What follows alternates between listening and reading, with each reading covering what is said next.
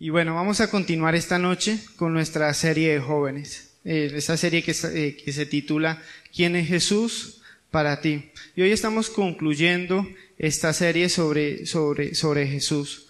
La pregunta que nos queda por contestar, realmente, ¿quién es Jesús para ti? ¿Te has hecho esa pregunta? ¿Te has cuestionado? ¿Te has eh, preguntado quién es Jesús? Muchas veces eh, nosotros conocemos a Jesús como el Salvador del mundo, ¿sí? Y decimos, sí, Jesús fue el que vino a morir por todos para poder eh, ser salvos. Y es verdad. Pero, pero, pero, ¿quién es Jesús realmente para ti? Tú has entendido que Él vino a ese mundo, vivió la vida perfecta que no podíamos vivir nosotros y murió en una cruz injustamente, porque Él no merecía morir en aquella cruz y eh, resucitó al tercer día. Eso yo creo que lo sabemos, vivimos en un país donde, donde se, se, se habla acerca de eso en nuestros hogares, pero realmente eh, hemos, nos hemos hecho la pregunta, ¿quién es Jesús para nosotros? Personalmente, para mí, para ti. Entonces, eh, hoy vamos a estar viendo ya para finalizar que Jesús fue un hombre de contrastes. ¿Alguien me puede dar la definición de contraste?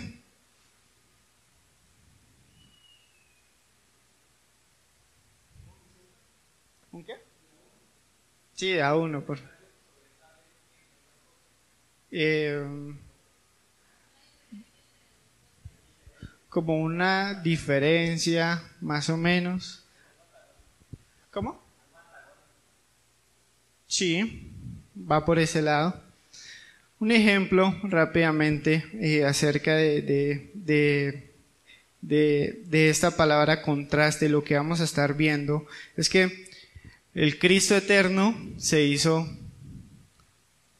hombre, ¿cierto? O sea que el Cristo eterno tuvo un comienzo, ¿sí? En la tierra. Sí, en el contraste, siendo el eterno, tuvo un comienzo. Entonces, eso es un contraste y vamos a estar viendo los contrastes en la vida de Jesús. No es una, una, eh, no son unas diferencias o algo que se está oponiendo a él, sino es, son contrastes en su vida. Y vamos a ver el por qué esos contrastes, que es importantísimo.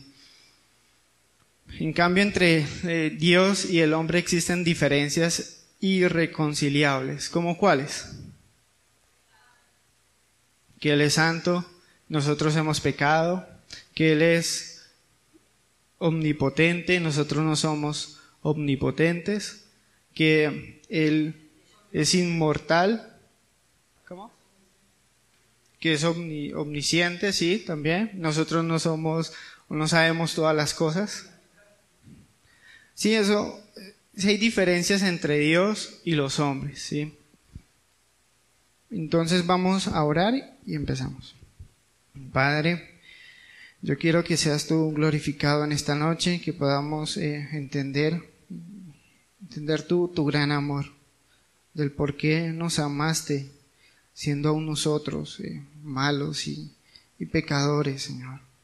¿Por qué un día te levantaste de tu trono y viniste a este mundo, te hiciste hombre? te humillaste hasta llegar a esa cruz y morir por todos nosotros. No solamente quedarte ahí, sino resucitar al tercer día. Todo esto lo hiciste, Señor, por, por amor, pero es tan fácil el, concepto, pero es tan difícil entender realmente el, el por qué, el por qué nos has amado siendo aún nosotros pecadores. Ayúdanos a entender, Padre. Ayúdanos a, ver ese, amor incondicional, esa justicia que se reveló en aquella cruz, ese perdón que tú estás ofreciendo a todo aquel que quiera creer en ti, a todo aquel que crea en ti, Señor. Yo te lo pido, Padre, en Cristo Jesús. Amén. Bueno, hermanos, el primer contraste que, que, que quiero hablar de en esta noche es que el Cristo eterno se encarnó y tuvo un comienzo, como Jesús aquí en la tierra. Vamos a Juan capítulo 8 versículo 58.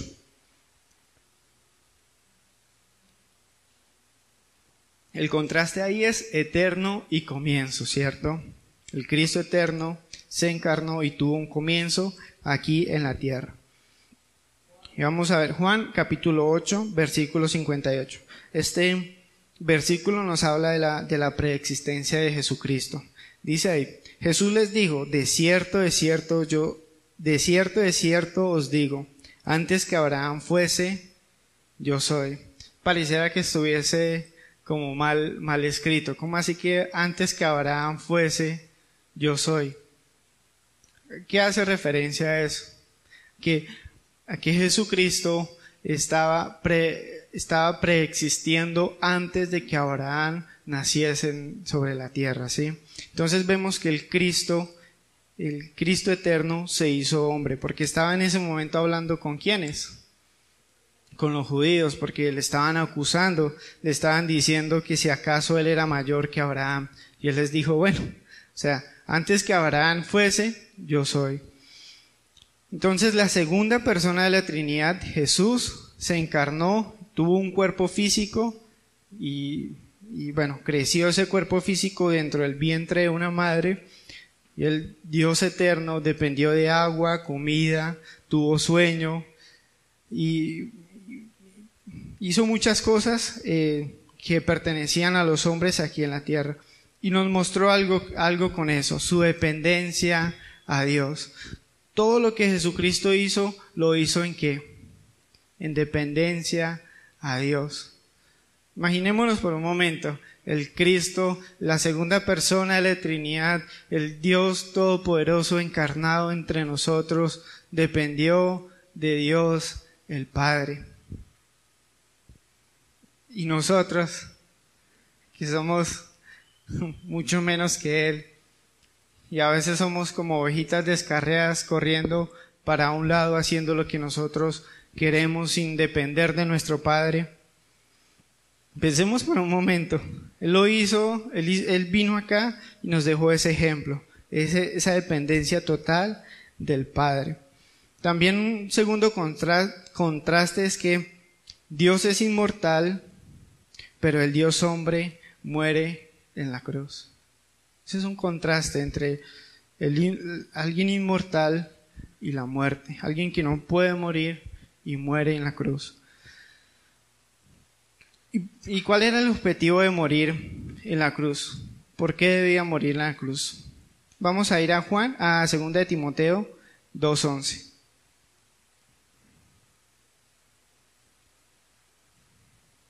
Y también vamos a ver este contraste acá que es algo de muy... Eh, dice, palabra fiel es esta. Si somos muertos con Él, también viviremos con Él. ¿Cómo así? O sea, si morimos con Él, vamos a vivir con Él. Pero si Él murió, ¿cómo vamos a, vivir por Él? ¿Cómo Él puede darnos o cómo es que la muerte puede dar vida? Eso realmente nunca es, eso, eso no es posible, nunca es posible. Solo Jesús es el dador de vida y Él nos está ofreciendo a nosotros en este momento vida eterna.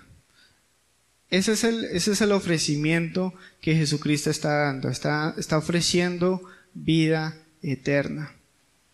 ¿Has recibido esa vida eterna? ¿Sí? ¿Han creído en Jesucristo? ¿Le han recibido como aquel que eh, murió en la cruz, fue sepultado y resucitó?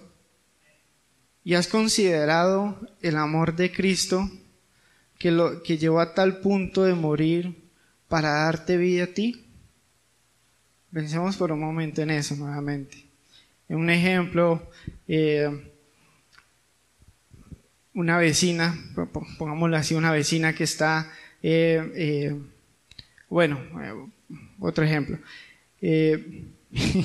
yo no soy bueno para ejemplos, pero una hermana mía, sí, de, de, mi núcleo familiar está sufriendo del corazón y tiene tan solo cinco minutos de, de vida para o no, un día de vida. Si no consiguen otro corazón, ella muere. Entonces eh, empezamos, ¿qué haríamos? Empezamos a orar y buscar quién, quién daría ese corazón, ¿cierto? Y milagrosamente aparece una persona que está dispuesta a entregar ese corazón para que esa persona viva. Y lo está haciendo por, por, por amor a, esa persona. Si, entienden la gravedad de, o la magnitud de ese amor de Cristo para con nosotros, en que Él puso su vida por nosotros, aun cuando nosotros estábamos muertos en nuestros pecados y delitos. Y Él tuvo que dar su vida, ¿para qué? Para darnos vida a nosotros. Porque si, si somos muertos con Él, también viviremos con Él. Entonces, ¿le has recibido, has entendido ese, ese regalo que está ofreciendo Jesucristo, que es vida eterna? Otro ejemplo, otro contraste, perdón, es que el Dios soberano se hizo obediente. El Dios soberano se hizo obediente. Vamos a ir a Filipenses 2 del 9 al 11. Aquí vamos a ver la soberanía. Dice así, por lo cual Dios también le exaltó hasta lo sumo y le dio un nombre que es sobre todo nombre, para que en el nombre de Jesús se que se doble toda rodilla de los que están en los cielos y en la tierra y debajo de la tierra, y toda lengua confiese que Jesucristo es el Señor para gloria de Dios Padre, el Dios soberano, delante de quien todos absolutamente, todos doblarán rodilla, ustedes, yo, los musulmanes, los judíos, eh, los colombianos, los venezolanos, los estadounidenses, absolutamente todos doblarán rodilla delante de Él. Él se hizo, el contraste es que Él se hizo obediente, obediente. Filipenses 2, 8, un versículo atrás, y estando en la condición de hombre, se humilló a sí mismo, haciéndose qué? Obediente hasta la muerte y muerte de cruz. ¿Y por qué se hizo obediente hasta la muerte y muerte de cruz? Romanos capítulo 5, versículo 19. Dice así, porque así como la desobediencia de un hombre, los muchos fueron constituidos pecadores, sea, aquí está hablando de, ese hombre eh, Adán, coma, así también por la obediencia de uno, la obediencia de quién? De Jesucristo, los muchos serán qué? Constituidos justos. ¿Saben, hermanos? El Dios soberano se hizo obediente para constituir a muchos justos, personas rectas delante de Dios, a pesar de, sus pecados. Tremendo eso, ¿cierto, hermanos? Y no fue una obediencia ah, fácil, sino fue una obediencia hasta la muerte y muerte de cruz, como dice en Filipenses 2.8. Y eso es muy bonito, hermanos, porque su, su obediencia ha llevado a muchos, muchos desobedientes y rebeldes a ser hijos justos sometidos a la voluntad del Padre. O sea, por su obediencia, por su, su obediencia al Padre, alcanzó a muchos rebeldes y los transformó para ser obedientes al Padre. Un ejemplo de esto es los discípulos. Los discípulos antes, en la noche antes de, que Jesucristo fuese crucificado, ellos se, se esparcieron, ¿cierto? Se fueron eh, atemorizados de que no les fueran a, a matar, sí. Pero ya después de que eh, Él resucitó y bueno, sus ojos fueron abiertos y ellos pudieron ver eh, todo el, el, el Evangelio, todo el plan de Dios, ellos se volvieron obedientes, Versículo Hechos capítulo 5 versículo 29. Respondiendo Pedro y los apóstoles dijeron, es necesario obedecer a Dios antes que a los hombres. Este es un ejemplo de una transformación de, de, vida, de estos hombres que eran rebeldes, que a veces no, no le hacían caso a Jesucristo. Después de que fueron alcanzados por el Evangelio, se volvieron obedientes a Dios y también obedientes hasta la muerte. Ellos estaban dispuestos a obedecer a Dios, aún así si los, los, iban a matar. Entonces, eh, tercer contraste, Dios soberano pasó a ser obediente. El cuarto contraste, de amo a siervo, de amo a siervo. El Dios que tiene siervos pasó a ser un siervo. Vamos a ir a, a Primera de Pedro, pero antes quisiera, Primera de Pedro capítulo 1 del 18 al 21. Y pensemos por un momento, en ninguna parte de la historia se ha visto que un amo, que una persona que, que tiene bajo su señorío a muchos siervos, muera por uno de sus siervos? ¿O en qué parte de la historia se ha visto o se, ha, escuchado de que un amo muera por sus siervos?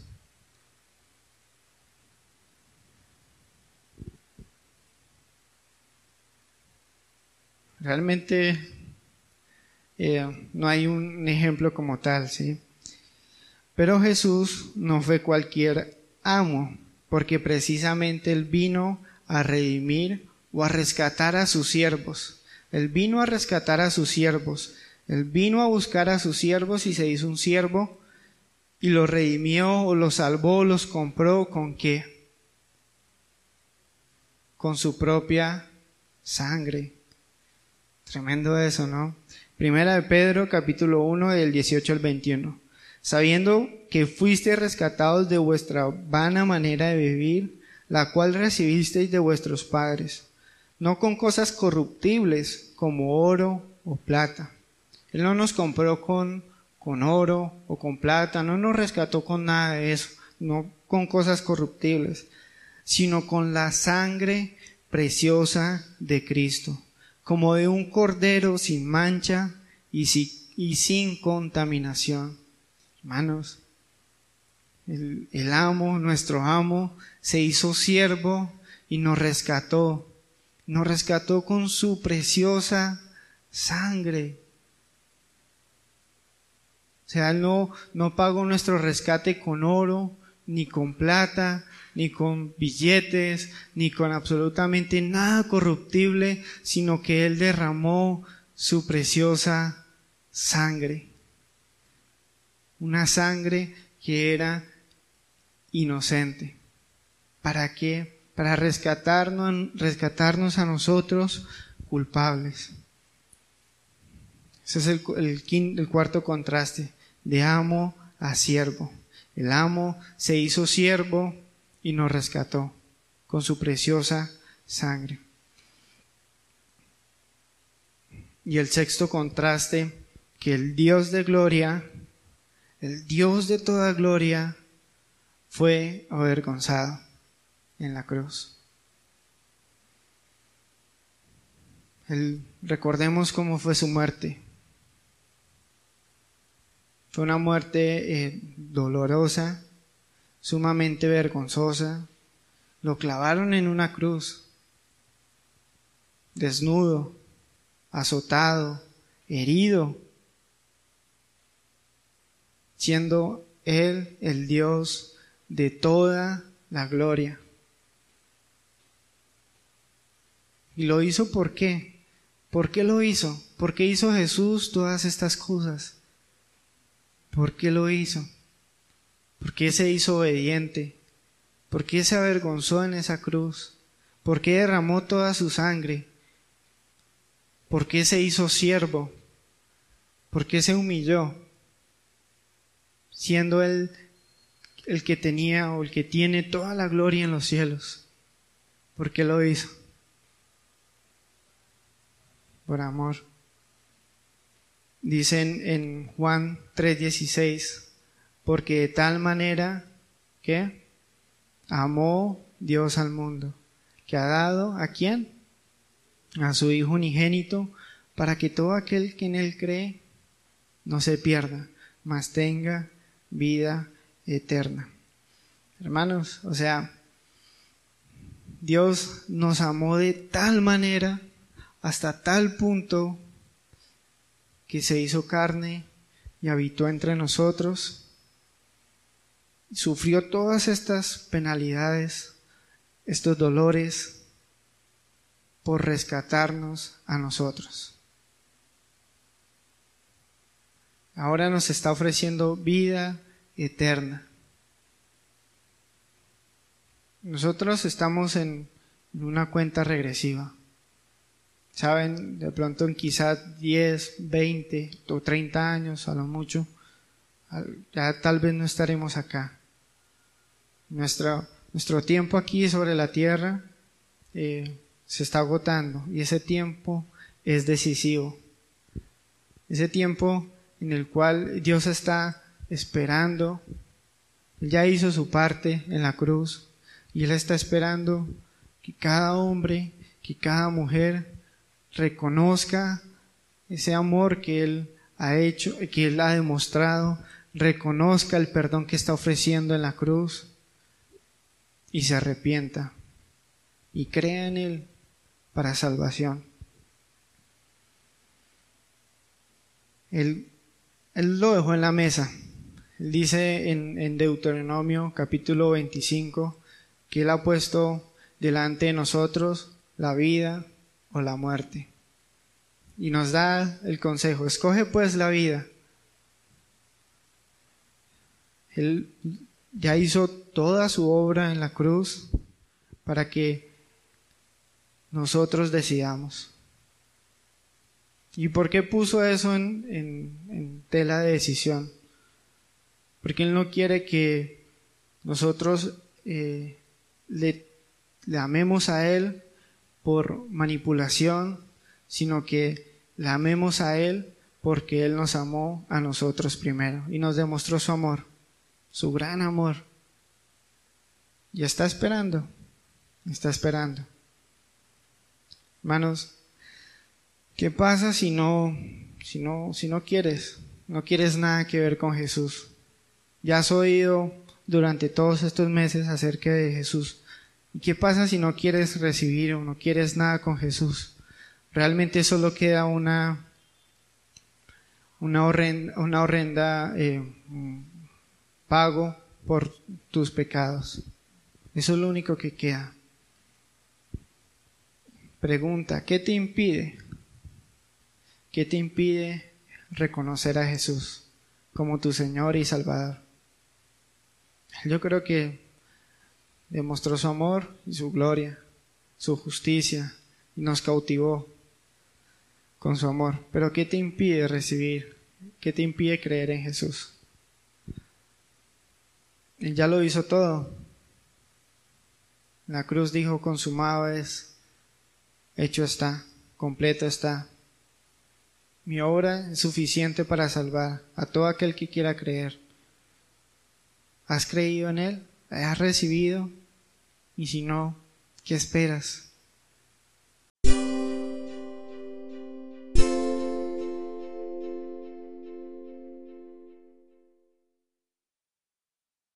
El título del mensaje es Jesús, el hombre que desafió el mundo.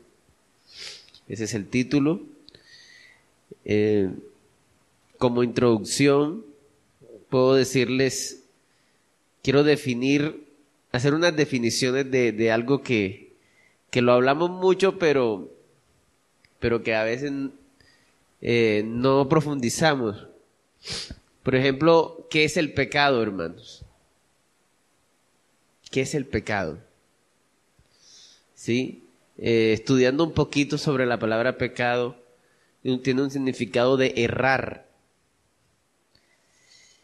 Hermanos, eh, el pecado es cuando alguien erra en su forma, en una, en la forma de vivir que un hombre debería tener. O sea, cuando el Señor hizo al ser humano lo hizo bueno. Dice la palabra que Dios todo lo hizo bueno, ¿cierto? Lo hemos leído, ¿no? Y así como Dios hizo todo bueno, al ser humano lo hizo bueno.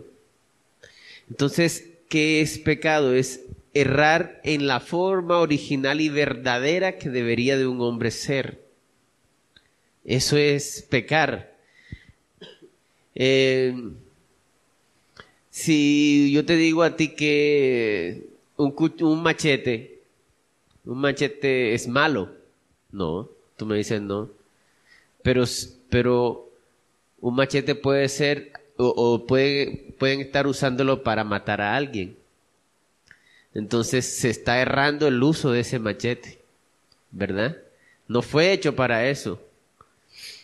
Entonces, el pecado es errar. Cuando el Señor Jesús vino, encontró un mundo lleno de pecado, errando en todas sus dimensiones. Por eso el buscar ser un humano de verdad es ir en contracorriente y desafiar el mundo no es que el Señor sea un rebelde. No, cuando el título es Jesús el hombre que desafió el mundo, no es que Jesús quiera ser un rebelde, sino que como vino a vivir la vida que como un ser humano debería de vivir, entonces el mundo se le contrapuso a él y él no negoció sus principios. ¿Sí? Por eso Jesús desafía al mundo. Yo quisiera que, y lo desafía en muchos aspectos, yo quisiera que vayamos a Juan 16, 33. Tomé como texto base Juan 16, 33. Es un texto que a mí me gusta mucho. Eh, yo creo que ya está en la pantalla. Ah, no, todavía no. Bueno, pero lo que estén, tengan la Biblia ahí, vamos a usarla. Voy a leer Juan 16, 33. Voy a leer. Ya, ya todos lo tienen ahí, ya lo buscaron, ya lo ya encontraron. Dice, estas cosas os he hablado para que en mí tengáis paz. En el mundo tendréis aflicción, pero confiad, yo he vencido al mundo. En el mundo tendréis aflicción, pero confiad, yo he vencido al mundo. Amén. No quiere decir que Jesús se puso a hacerle guerra a todas las personas y los venció. ¿A qué se está refiriendo esa palabra? A que venció, en, Jesús en su vida venció los ofrecimientos del mundo, lo que el mundo que, quería imponerle, porque él también fue tentado. Entonces, él venció, mire, ninguno de los que estamos aquí podemos vencer al mundo. No podemos. Es más, nosotros hemos sido en algún momento o en muchos momentos vencidos por el mundo. El único ser humano que venció al mundo viviendo su vida fue Cristo. Cuando nosotros creemos en el Señor Jesús, esa victoria se nos es imputada. Por gracias, por gracias sois salvos, no por obras, ¿verdad? Entonces, a eso se refiere que Cristo venció al mundo. Pero, ¿qué tiene el mundo que Cristo lo venció? El mundo tiene, digamos que muchos dioses o muchas bases, ¿sí? Eh, yo quisiera que leyéramos Mateo 16, 26. Estamos, estamos ahí en los mismos evangelios, está cerquita, Mateo 16, 26. Perdón, me fui para Marco. Ok. ¿Ya lo tienen, hermano? Yo todavía no lo tengo. Mateo 16, 26. Amén. Voy a leer, dice así. Porque, ¿qué aprovechará el hombre si ganare todo el mundo y perdiere su alma? ¿O qué recompensa dará el hombre por su alma? Porque el Hijo del Hombre vendrá en la gloria de su Padre con sus ángeles y entonces pagará a cada uno conforme a sus obras. Amén. Entonces, hermanos, aquí dice que ¿qué aprovechará el hombre si ganare el mundo y perdiere su alma? ¿O qué recompensa dará el hombre por su alma? Entonces, está, ya estamos empezando a enfocar de cómo está desafiando Jesús al mundo. Miren, si usted se pone a analizar, todo el mundo siempre persigue cosas. Y yo le voy a resumir y usted, y usted me dice, no, claro, muchísimas cosas, Juan Pablo, hay muchísimas cosas que el mundo persigue. Pero eh, se resumen en Primera de Juan, quiero que vayamos a Primera de Juan, ya va que se me perdió la... A ver. Primera de Juan 2.15.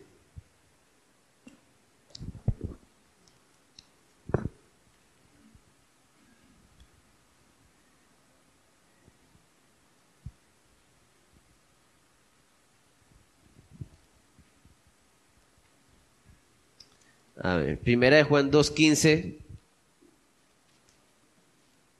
dice de la siguiente manera, no améis al mundo ni las cosas que están en el mundo. Si alguno ama al mundo, el amor del Padre no está en él. Leamos el verso 16, dice, porque todo lo que hay en el mundo, y atención aquí es cuando vamos a ver lo que el Señor está enseñando de que no améis al mundo, o de que le servirá al hombre ganar al mundo si pierde su alma. Porque todo lo que hay en el mundo, los, porque todo lo que hay en el mundo, los deseos de la carne, los deseos de los ojos y la vanagloria de la vida no proviene del Padre, sino del mundo.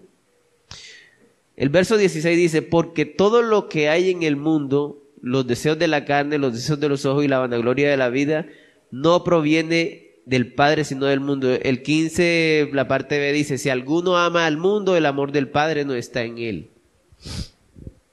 Entonces, hermano, aquí ya podemos ver contra qué fue que Jesús se rebeló. Estas cosas son las que nos ofrece el mundo. Los deseos de la carne, los deseos de los ojos y la vanagloria de la vida.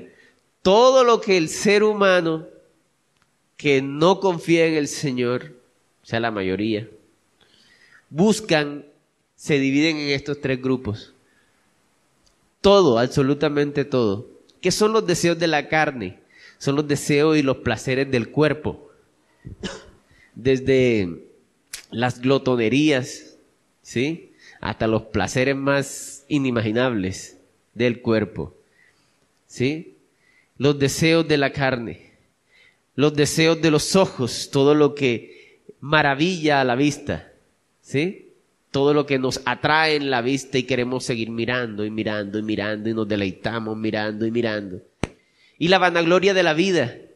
Quizás es como la, que está más ahí, como oculta, pero que, que, es como más común, que es querer siempre sobresalir y que te den gloria y que te den reconocimiento, sea por los bienes que adquiriste, sea por un título que lograste, sea porque te ascendieron en tu puesto en el trabajo, sea que te eh, dieron un puesto en la iglesia, un cargo en la iglesia, y entonces tú estás sacando pecho porque eres el líder, el líder yo qué sé, de los ujieres, eres el líder de, de alabanza, eres de predicadores, de audiovisuales, de donde sea. Entonces pasa desapercibido, y entonces no es que yo soy el líder de, yo qué sé, de niños, yo soy el líder de niños, entonces yo saco pecho. Eso es vanagloria. ¿Sí? Dice la Biblia, dice el Señor, que los gobernadores se enseñorean de la gente, pero en usted no debería de ser así, sino que el que quiera ser mayor de usted tendrá que ser el siervo de todos. Porque el Hijo del Hombre no vino a ser servido, sino a servir. Y si tú lees la historia del Señor Jesús, nunca Él buscó su propio reconocimiento. Hubo gente que le adoró, pero él no se adoraba a sí mismo. A eso me refiero. Dice la Biblia que el mismo Dios fue quien lo exaltó a él. Él no buscó reconocimiento, no buscó un aplauso, no buscó un aplauso, buscaba una relación con los hombres, buscaba abrirle los, los ojos a, a los hombres. Eso sí buscaba el Señor. Entonces, en estas tres categorías está enmarcado absolutamente todo lo que en este mundo te ofrece. ¿Y eso qué tiene relación con nosotros? Tiene la relación en que en la motivación que nosotros tenemos para hacer las cosas. Si la motivación que nosotros tenemos para hacer las cosas no es glorificar a Dios, entonces tú estás en una de esas tres, o yo estoy en una de esas tres. Si mi motivación para trabajar es llenarme de dinero, entonces yo estoy en una de estas tres, vanagloria de la vida o deseo de los ojos. Es que cuando tenga tanta plata voy a poder comprarme, entonces no estás agradecido con el día de hoy, sino que estás viviendo en el futuro, pensando en el futuro, no tienes contentamiento ni agradecimiento. A mí me pasaba hoy algo, hermanos, se lo voy a confesar. Yo estaba en mi trabajo, eh, yo soy independiente, estaba con un cliente y el trabajo es duro. Y yo dentro de mi corazón estaba como quejándome porque, uy, es todo duro y me van a pagar tanto. ¿Sí? Y yo como que pude analizar, pero si hace un año yo estaba apurado sin nada de trabajo. Ahora estoy teniendo trabajo seguido, seguido, seguido, seguido, seguido, seguido y estoy muy ocupado. Yo tengo que estar agradecido. Y empecé a cambiar mi amargura por agradecimiento. Gracias Señor porque estoy trabajando. Todas estas semanas trabajando y uno y un trabajo y un trabajo. ¿Yo por qué me estoy quejando? ¿Sí? Porque tal vez estaba dejándome influenciar por una de estas cosas. Ahora, ¿quiénes son los que nos llevan a estas cosas? A las tres juntas o, o... hay dioses en este mundo. Uno es el Dios riqueza, Jesús, otro es el Dios poder. Jesús desafió a todos. Estamos hablando de que Jesús desafió al mundo. Bueno, en el mundo hay dioses, falsos dioses, podemos identificar tres dioses, el dios poder, el poder político, el poder religioso. Eh, quisiera que vayamos, hermanos, a Mateo 11:28. Vamos a Mateo 11:28. Vamos a ver a Jesús desafiando a uno de estos dioses que nos llevan a estas tres cosas que ya hablamos, ¿no? Perdón. Mateo 11, 28, 30. No, no, perdón, perdón, perdón. Es Mateo 23, 15, 33. Mateo 23, 15, 33. Bueno, miren, dice, hay de vosotros escribas y fariseos hipócritas porque recorréis mar y tierra para hacer prosélito y para hacer un prosélito y una vez hecho le hacéis dos veces más hijo del infierno que vosotros. Duro, ¿no? Hay de vosotros guías ciegos que decís si alguno jura por el templo no es nada, pero si alguno jura por el oro del templo es deudor. Insensatos y ciegos, porque ¿cuál es mayor, el oro o el templo que santifica el oro? Entonces, hermanos, ahí mismo, en, el mismo Mateo, vamos a Mateo 11, 28. Ahora sí. Dice así la palabra del Señor. Venid a mí todos los que estáis trabajados y cargados, y yo os haré descansar. Llevad mi yugo sobre vosotros y aprended de mí que soy manso y humilde de corazón y hallaréis descanso para vuestras almas, porque mi yugo es fácil y ligera mi carga. Atención, vamos a hablar de los desafíos, pero quise leer esto para que entendamos el contexto. Dice, eh, llevad mi yugo sobre vosotros y aprended de mí que soy manso y humilde de corazón y hallaréis descanso. Venid a mí, el 28, todos los que estáis trabajados y cargados. Miren que dice ahora el verso 30, porque mi yugo es fácil y ligera mi carga. Ahora, el 12.1, Mateo 12.1 dice, en aquel tiempo iba Jesús por los sembrados en un día de reposo. Vamos a leer, seguido aquí un poquito. Y sus discípulos tuvieron hambre y comenzaron a arrancar espigas y a comer. Viéndolo los fariseos le dijeron, he aquí tus discípulos hacen lo que no es lícito hacer en el día de reposo. Pero él les dijo, ¿no habéis leído lo que hizo David cuando él y los que con él estaban tuvieron hambre? ¿Cómo entró en la casa de Dios y comió los panes de la proposición que no les era lícito comer ni a él ni a los que con él estaban, sino solamente a los sacerdotes. ¿O no habéis leído en la ley cómo en el día de reposo los sacerdotes en el templo profanan el día de reposo y son sin culpa? Pues os digo que uno mayor que, que el templo está aquí. Y si supieses, si supieseis lo que, lo que significa misericordia quiero y no sacrificio, no condenaríais a los inocentes, porque el Hijo del Hombre es Señor del día de reposo. ¿Por qué le leí esto? Porque Jesús aquí está desafiando el poder religioso. Resulta que el Señor dio el día de reposo para que el hombre se regocije en el Señor y sea un, un día de descanso. En el anterior, en el capítulo 11, decía el Señor, venid a mí todos los que estáis trabajados y cargados, y yo os haré descansar. Pero ¿qué pasaba con los fariseos? Tenían el día de reposo como un día donde la montaban al pueblo. ¿Sí? Donde ellos eran los chachos y eran los que estaban vigilando a ver quién estaba haciendo algún trabajo. Entonces nadie podía hacer nada. Y eso no lo dijo Dios. Pero ellos se inventaron eso. Como Jesús les habló la luz, como Jesús les habló la verdad, entonces ellos se sentían desafiados por Jesús. Y más adelante les dice, fariseos hipócritas, lo que acabamos de leer. En un intento del Señor de que ellos abrieran los ojos y se dieran cuenta de lo que estaban haciendo. Estaban vanagloriados. Acuérdense cómo, cómo lo que leímos al principio. Deseos de los ojos, deseos de la carne y vanagloria de la vida. Esta gente vivía de vanagloria. Ellos amaban orar en, lugares donde los escucharan. Se sentaban en las primeras filas de la sinagoga. Les gustaba ser escuchados en las oraciones, que los aplaudieran, que los reconocieran en público. Estaban llenos de vanagloria. El Señor les estaba abriendo los ojos. Algunos los abrieron, pero la mayoría no. ¿Sí? Entonces, Jesús desafía al mundo porque el mundo está muerto. El mundo quiere llenarse con los deseos de los ojos, con los deseos de la carne y la vanagloria de la vida. Que, lo, que quienes nos llevan a eso, a eso, a esas tres categorías, nos llevan los diferentes dioses que hay en el mundo.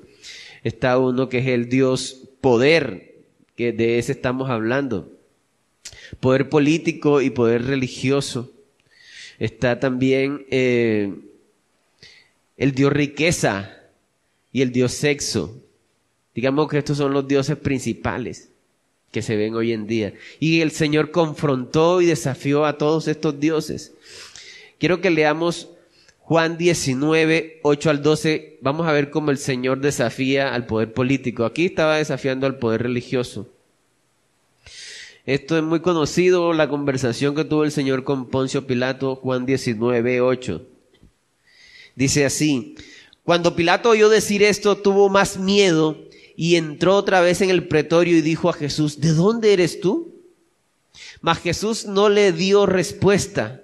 Entonces le dijo Pilato, ¿a mí no me hablas? ¿No sabes que tengo autoridad para crucificarte y que tengo autoridad para soltarte? Respondió Jesús, ninguna autoridad tendrías contra mí si no te fuese dada de arriba. Por tanto, el que a ti me ha entregado mayor pecado tiene. Hermanos, que un judío esclavo, como lo consideraban los romanos, no le respondiera al, em, al gobernador en pleno juicio. ¿Sabe qué hacían cuando eran llevados ante el gobernador? Empezaban a rogarle al, gobernador que lo soltara. Tenga piedad de mí, por favor. Y Jesús no hizo eso. Pilato, aquí hay algo muy poderoso. Pilato, un hombre que era politeísta, no creía, creía en muchos dioses, al estar con Jesús hablando en una, en, eh, tener una conversación sincera, él pudo percibir que en este hombre había algo diferente, porque se abrió a escucharlo, mas sin embargo terminó dando la espalda, amando más su puesto y sus privilegios que la verdad del Señor. Varias veces los trajo a los judíos, no encuentro delito en él. Y tuvo temor, dice la Biblia. Cuando Pilato le pregunta, ¿de dónde vienes? Jesús no le contestó, pero ¿saben qué creo yo? Que ya Pilato sabía. Porque si tú lees de antes, ya Jesús le estaba diciendo que, que él no era de este mundo. Ya le estaba diciendo, Jesús no le respondió y este hombre tenía temor, sabía que el que tenía ahí era un inocente y era el Hijo de Dios.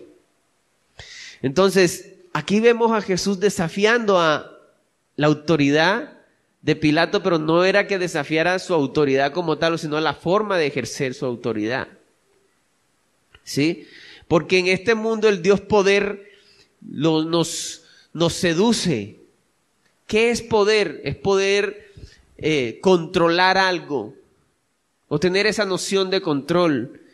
Ah, pero yo no soy gobernador ni nada, pero tal vez en el trabajo busca ser el mejor para montarla. No sé.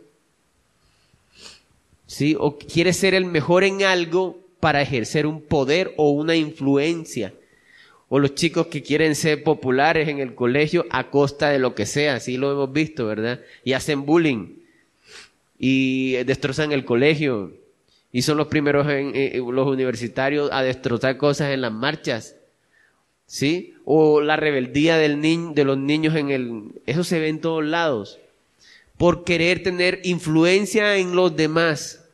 Entonces el poder no solamente es de los gobernantes, podemos ser nosotros influenciados por ese Dios poder en algún momento. El otro Dios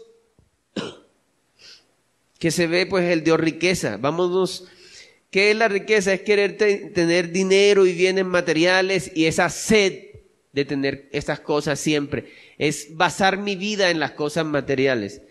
Vamos a mirar Lucas 12, 13. Lucas capítulo 12, verso 13. Dice de la siguiente manera, Dice, le dijo, eh, le dijo una, una del, perdón, le dijo uno de la multitud, maestro, di a mi hermano que parta conmigo la, la herencia. Mas él le dijo, hombre, ¿quién me ha puesto sobre vosotros como juez o partidor? Y les dijo, mirad y guardaos de toda avaricia, porque la vida del hombre no consiste en la abundancia de los bienes que posee. Eso fue un desafío tremendo para esa época la vida y para hoy. Y tenemos que recordarlo siempre nosotros, siempre. La vida de nosotros no, no consiste en la abundancia de los bienes que poseamos, pero es fácil decirlo, pero a veces no lo vivimos. A veces nos sentimos menos porque me ha pasado.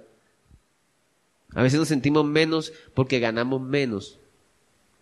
A veces nos sentimos menos porque no nos está saliendo trabajo porque no nos alcanzó el dinero en X o Y cosas. La vida del hombre no consiste en los bienes que posee, en la abundancia de los bienes que posee. También les refirió una parábola diciendo, verso 16, la heredad de un hombre rico había producido mucho y él pensaba dentro de sí, diciendo, ¿qué haré porque no tengo dónde guardar mis frutos? Y dijo, esto haré. Mire, miren lo que dice derribaré mis graneros y los edificaré mayores, y allí guardaré todos mis frutos y mis bienes, y diré a mi alma, alma, muchos bienes tienes guardados para muchos años, repósate, come, bebe, regocíjate. ¿Mm? Me, llama la atención donde dice, y diré a mi alma, alma. Lo que tenía ese hombre por dentro era esa vanagloria de alcanzar riqueza. era lo que llenaba su vida. Su alma estaba llena de eso. Pero Dios le dijo, necio, esta noche vienen a pedirte tu alma. ¿Y lo que has provisto de quién será? Así es el que hace para sí tesoro y no es rico para con Dios. Y esto es un tema fuerte. No es malo uno querer estar bien, es natural. Trabajar, necesitamos trabajar. Pero lo malo es que yo enfoque mi vida en, ganar y ganar y ganar y ganar y tener riquezas. El mismo carro de 120 millones que lleva a cinco pasajeros de un lado a otro, eh, hace lo mismo que un carro de 40 millones. O una moto de 60 millones hace lo mismo que una moto. Te hace el mismo servicio. ¿Sí? Pero nos, miren, y esto nos pasa a nosotros los cristianos también. Sí, sí nos pasa. A veces nos amargamos y vivimos en amargura por estas cosas. ¿Sí? No os afanéis, dice el Señor. El Señor siempre estaba desafiando al mundo en este sentido. Porque el mundo te dice eso. Si tú no tienes dinero, no vales. Y el Señor dijo, el Hijo del Hombre no tiene dónde recostar su cabeza. ¿Cuántas casas tuvo Jesús? cuántos apartamentos, cuántas fincas. Y, no hay un hombre que haya impactado más la humanidad que él. Entonces, la vida del hombre no consiste en los bienes que poseemos. Ojo con el Dios dinero. Miren, dice la Biblia, de la abundancia del corazón habla la boca. Revísate cuáles son tus conversaciones. Yo tengo que revisarme ¿Cuáles son mis conversaciones? Cuando yo me siento a hablar con alguien, ¿de quién hablo? ¿De qué hablo? De mí, de mis logros, y, toda la, conversación es centrada en lo que yo quiero, lo que yo sé, lo que yo he logrado, es que yo me gradué de tal, me especialicé en tal, tengo esto, tengo lo otro. Quiere decir, o que tiene muy poco, o tenemos muy poco del Señor dentro, o no somos salvos. Una de dos. Una de dos. Entonces tenemos que tener mucho cuidado con eso. La, misma boca de nosotros nos ayuda a que nos examinemos. Queremos a veces ser maestros, queremos a veces ser este, reconocidos, y eso es tan sutil que en una iglesia pequeña con pocos cargos como la de nosotros puede haberlo también, que en un simple trabajo podemos estar sacando pecho y vanagloriándonos, soy el tal de tales. No, no te dejes influenciar por el Dios dinero. Ahora el Dios sexo. ¿Están conmigo, hermanos? El Dios sexo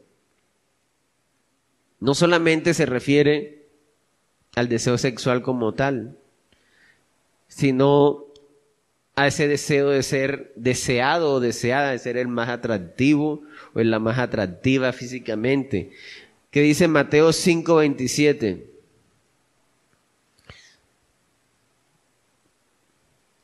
Mateo 5, 27 dice de la siguiente forma, dice lo siguiente, perdón, dice, oísteis que fue dicho no cometerás adulterio. Pero yo os digo que cualquiera que mira a una mujer para codiciarla ya adulteró con ella en su corazón. Hermanos, esto fue revelador en la época. Y hoy día, ¿sí? No, yo soy una persona, yo no me ando con vagabundas por ahí, y le soy infiel a mi esposa, y no sé qué. Pero en tu mente haces todo, o en la mente lo hacemos todo. Estamos bajo inmoralidad sensual si estamos así. Porque el Señor dice eso y a mí se me hace que muchos de los que estaban ahí se aguantaban y hacían como fuera y no eran adúlteros. Pero quién sabe si a escondidas harían lo que es todo y en su mente harían todo. ¿Sí? Y el Señor conocía los corazones. Cuando estemos delante de Dios, Dios no va a pesar las obras como tal, que son como los síntomas, sino el corazón. Por eso que ni un mentiroso entrará al reino de los cielos, porque es el corazón el que pesa al Señor. Cuando tú tomas un analgésico para una enfermedad, te quitan los, eh, los síntomas de la enfermedad, pero la infección está por dentro. Entonces, el Dios sexo lo ve, y hoy más que nunca estamos viendo el Dios, el Dios sexo dominando, ¿verdad? Influenciando en todo es sensualidad, desde una gaseosa, todo. Y tenemos que cuidarnos de eso, hermanos. Porque Dios todo lo hizo bueno. Acuérdense cómo comenzamos. Dios todo lo hizo bueno. Pero el ser humano corrompió, falló, mal utilizó, pudrió lo que Dios hizo bueno. ¿Sí? Entonces, ¿qué estamos haciendo nosotros? ¿Nos estamos dejando influenciar por alguno de estos dioses? Yo soy culpable de que muchas veces me he dejado influenciar por uno de esos dioses. Gracias a Dios por el Espíritu Santo que nos renarguye. Pero hermanos, tenemos que procurar ser congruentes con nuestro llamado, porque no seremos luz de esta forma. Y el que me escucha, no sé, por internet, quiero decirle que nada lo que hay en este mundo puede llenar al ser humano. No existe nada que te pueda dar vida en sí mismo. Cuando estás en tu casa de noche sin tu celular, se te, se te descargó el celular, se fue la luz, no hay televisión, no hay internet, sientes vacío, entonces dices, eh, o decimos, ay, qué aburrimiento, no sé, tengo como la depresión, porque se fue el internet, porque se fue la luz, porque se fue la televisión, porque no tengo el celular en la mano. Hermanos, cuando el Señor Jesús nos da vida y es vida en sí mismo, yo quiero que vayamos para terminar ya, se nos fue el tiempo, a Juan 4:14.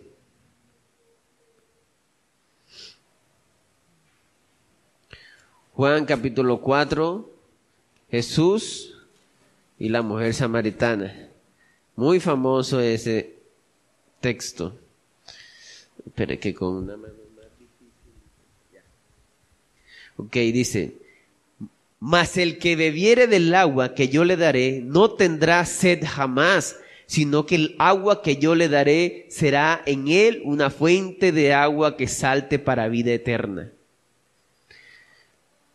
el cristiano tiene que caracterizarse, nosotros nos tenemos que caracterizar por tener vida en sí mismos y no actuar como muertos. Cuando Jesús vino al mundo, vino a dar vida. Yo he venido a dar vida y a dar vida en abundancia. Eso es lo que dice la palabra.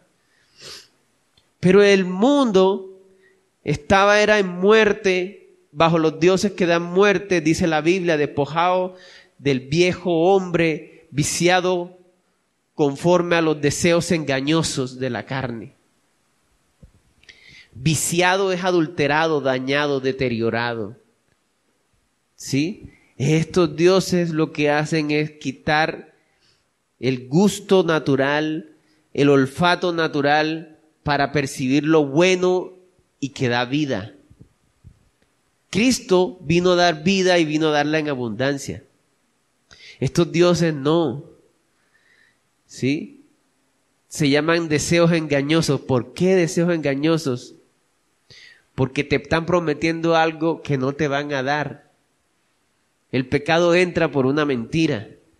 Si tú accedes a esto, te dice el Dios del dinero, si tú pones tu corazón en la riqueza, te vas a sentir bien cuando luzcas el carro último modelo, te llenes de vanagloria. ¿Sí? Eso es una mentira, porque eso no da vida. La vida del hombre no consiste en la abundancia de los bienes que posee. el que ama al mundo no tiene el amor del Padre, porque todo lo que hay en el mundo, los deseos de la carne, los deseos de los ojos y la vanagloria de la vida, no proviene del Padre. Cuando estamos en estas cosas, evidenciamos que tenemos muy poco del amor de Dios en sí. El amor del Señor dentro de nosotros nos aleja de esto. Cuando alguien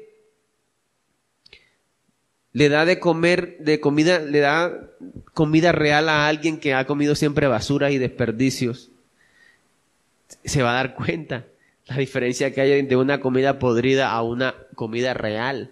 Llenémonos del amor del Señor. Despojémonos de tener en el corazón cualquiera de estas tres cosas. Deseos de los ojos, deseos de la carne o vanagloria de la vida. O estamos siguiendo a uno de estos dioses el Dios de la riqueza, el Dios del sexo, o el Dios del poder, el reconocimiento. Eso puede estar aquí en la iglesia también.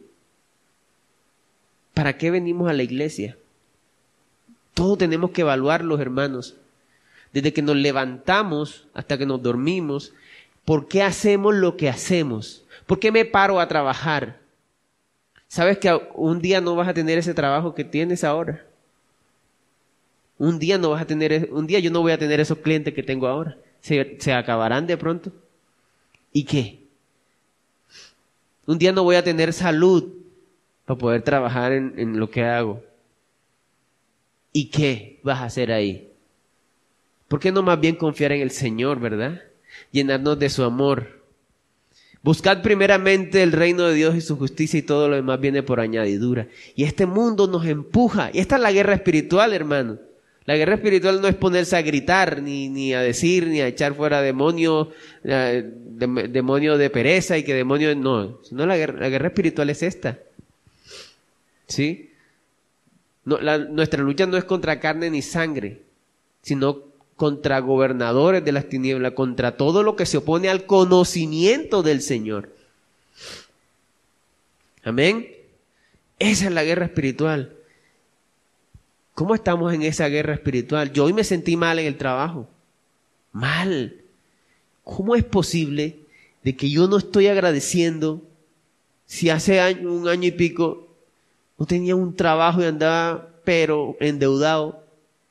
Y ahorita estoy menos endeudado, ya estoy saliendo de las deudas y, y tengo trabajo. Y estaba quejándome. ¿Por qué? Porque me estaba influenciando uno de estos dioses. Porque mi vista no estaba puesta en Dios, sino en las cosas de este mundo. Cristo es el único que puede darnos vida y vida en abundancia.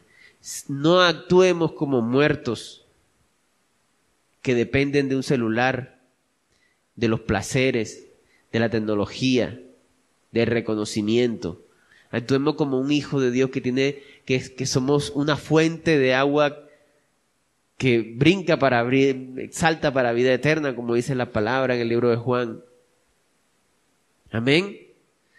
Es hora de que nosotros empecemos a poner la mirada en el Señor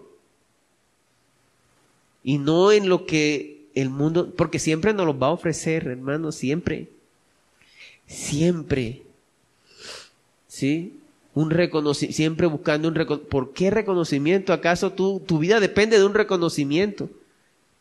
No. ¿De qué depende tu vida hoy? Tres cosas, bueno, tres cosas no, cosas para identificarnos. ¿De qué depende nuestra vida hoy? Y hablo desde nuestro trabajo, familia, vida íntima, personal y vida en la iglesia. ¿De qué depende nuestra vida? ¿De ser reconocido como un predicador, como un salmista, como un maestro de la palabra? ¿O de querer llenarnos del Señor y querer anunciarle a los demás, compartir del amor del Señor, que abran los ojos el mundo? ¿Cuál es nuestra motivación? Identifiquemos eso. Otra cosa que nos ayuda a identificar, de la abundancia del corazón la, habla la boca. En nuestras conversaciones, ¿qué es lo que gira? ¿Alrededor de qué gira nuestras conversaciones con los demás? En decirle que me gradué, que soy... Miren, es curioso. Eh, te preguntan, ¿no? O alguien le pregunta, ¿tú, ¿tú qué eres? ¿Tú qué haces? Yo soy médico. Yo soy ingeniero, no sé qué tal.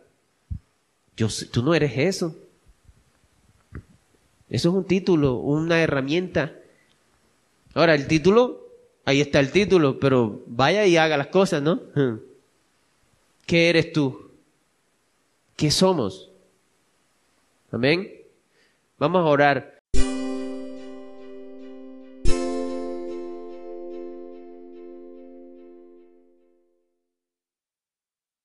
Bueno, hermano, pues la verdad, para mí es un privilegio estar aquí con ustedes una vez más. La verdad, hermanos, la verdad, le, soy sincero, yo no quería predicar esta noche, la verdad. Más o menos en la mañana le dije a mi hermano Félix que no, la verdad no, no quería predicar porque, sinceramente, hermano, o sea, estoy algo indispuesto por lo, por lo que pasó esta mañana. Yo sé que la mayoría de acá ya sabe lo que pasó con la universidad, el asesinato de dos estudiantes. Yo conocía a una, era muy relacionado con ella. Entonces, la verdad, a mí me dio durísimo ese asesinato de hermanos. Pues bueno, hermanos, no se excusa, con bien a mi hermano, para no sembrar la palabra, hermano, para aprovechar este momento que es oportuno, hermano. El título de esta noche se llama Jesús, el hombre que confronta tu vida. O sea, la verdad, hermanos, este mensaje, hermanos, debe transformar nuestra manera de pensar, nuestra manera de vivir, nuestra manera de hacer las cosas realmente, hermanos. Yo sinceramente fui muy confrontado con este mensaje, que el mensaje principal es Juan capítulo 3 del versículo del 1 al 21, cuando Jesús confronta a Nicodemo. Muchas veces hemos escuchado que muchísimas cosas hemos escuchado sobre ese pasaje, pero realmente, hermanos, lo que vamos a estudiar esta noche, hermanos, realmente transformó mi vida, sinceramente, mi manera no solamente de ver a las personas que conozco, muchas veces a las personas que conocemos son las que más amamos, pero las personas que a diario se están perdiendo, ¿qué está, qué está pasando con eso?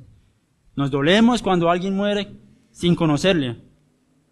Nos duele realmente cuando alguien, un familiar, claro, lo vemos y todo, pero nunca compartimos el Evangelio con él. Sabemos que las personas que mueren sin el Señor, ¿para dónde van? Para el cielo no, ya sabemos, para el infierno. Y realmente, o sea, eso fue lo que me dolió muchísimo con la partida de esta compañera. si bien se le simbró la palabra, se rehusó a creer, o sea, el final trágico que ella tuvo fue duro, porque fue 18 apuñaladas que recibió ella. O sea, no fue nada más, sino 18. O sea, realmente yo lloré sinceramente, hermanos. Y le escribí a mi hermano Félix, hermano, no, yo la no, no quiero predicar esta noche. O sea, realmente no no tengo ese deseo, pero hermanos, que en esta noche sea el Señor obrando en su voluntad. Amén. Padre Celestial, gracias Señor por ese tiempo, por este momento, Señor, por la oportunidad que me da, Señor, de sembrar tu palabra, Señor, a esos jóvenes que están aquí presentes y las, que las personas que nos escuchan vía internet, Señor.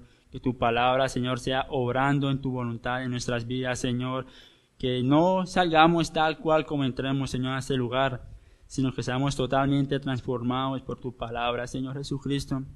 Te entrego mi vida, Señor. Haz de mí conforme a tu voluntad, que yo no sea piedra de tropiezo en esta noche, Señor, sino que seas tú glorificándote, Señor, en el nombre de Jesús. Amén y amén. Bueno, hermano, pues, forma de introducción, yo tenía algo para decir y interesante a la vez. Muchas veces, hermanos, conocemos amigos, familiares, cercanos, que no les gusta ser confrontados con la verdad, ¿cierto?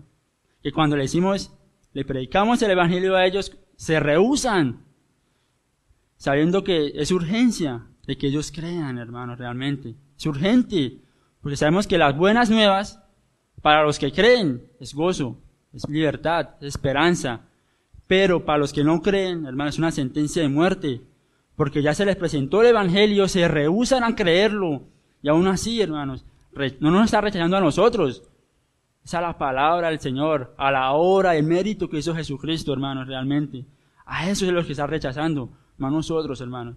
Y realmente, hermanos, tenemos que motivarnos, sinceramente, si hemos nacido de nuevo.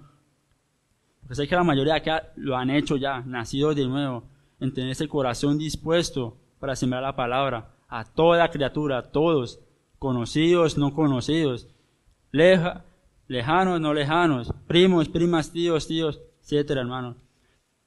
Y acá está la pregunta, hermano. Jesús es el que confronta, es el que confronta nuestras vidas. Realmente estamos permitiendo que su palabra, que su presencia, sea que nos confronte a diario, hermano. Realmente. Sabiendo que hoy viernes, 7 y 40 de la noche, o a 8 de la noche, muchas personas están por ahí tomando, tomando, sin saber lo que va a pasar el día siguiente. Entonces, hermano, eso es, una urgencia. La, verdad, hoy estoy que, que, lloro. Perdónenme por eso, sinceramente, la verdad. O sea, para mí fue algo duro lo que estoy viendo en momentos. O sea, perdónenme, la verdad, si hablo como entre corrido y todo. Pero realmente, hermano, o sea, es una urgencia de sembrar la palabra a las personas.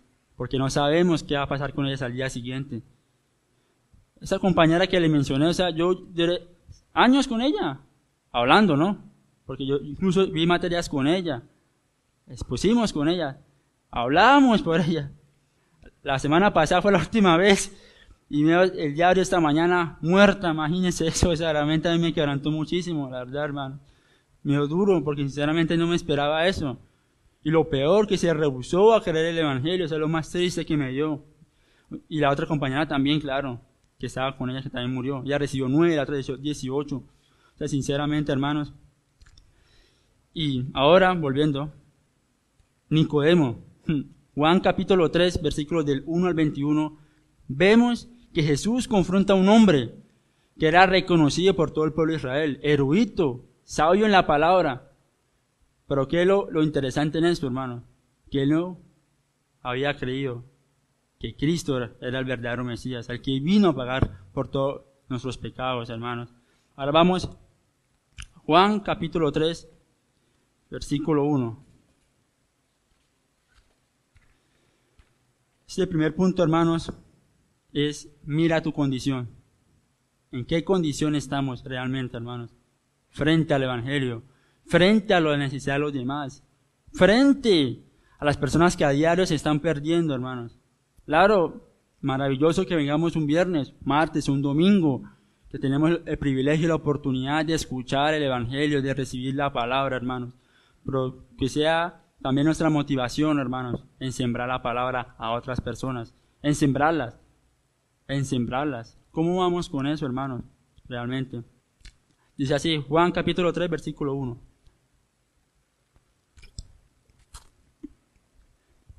Había un hombre de los fariseos que se llama Nicodemo, un principal entre los judíos. Este vino a Jesús de noche. O sea, eso es lo que me parece interesante. Ya va.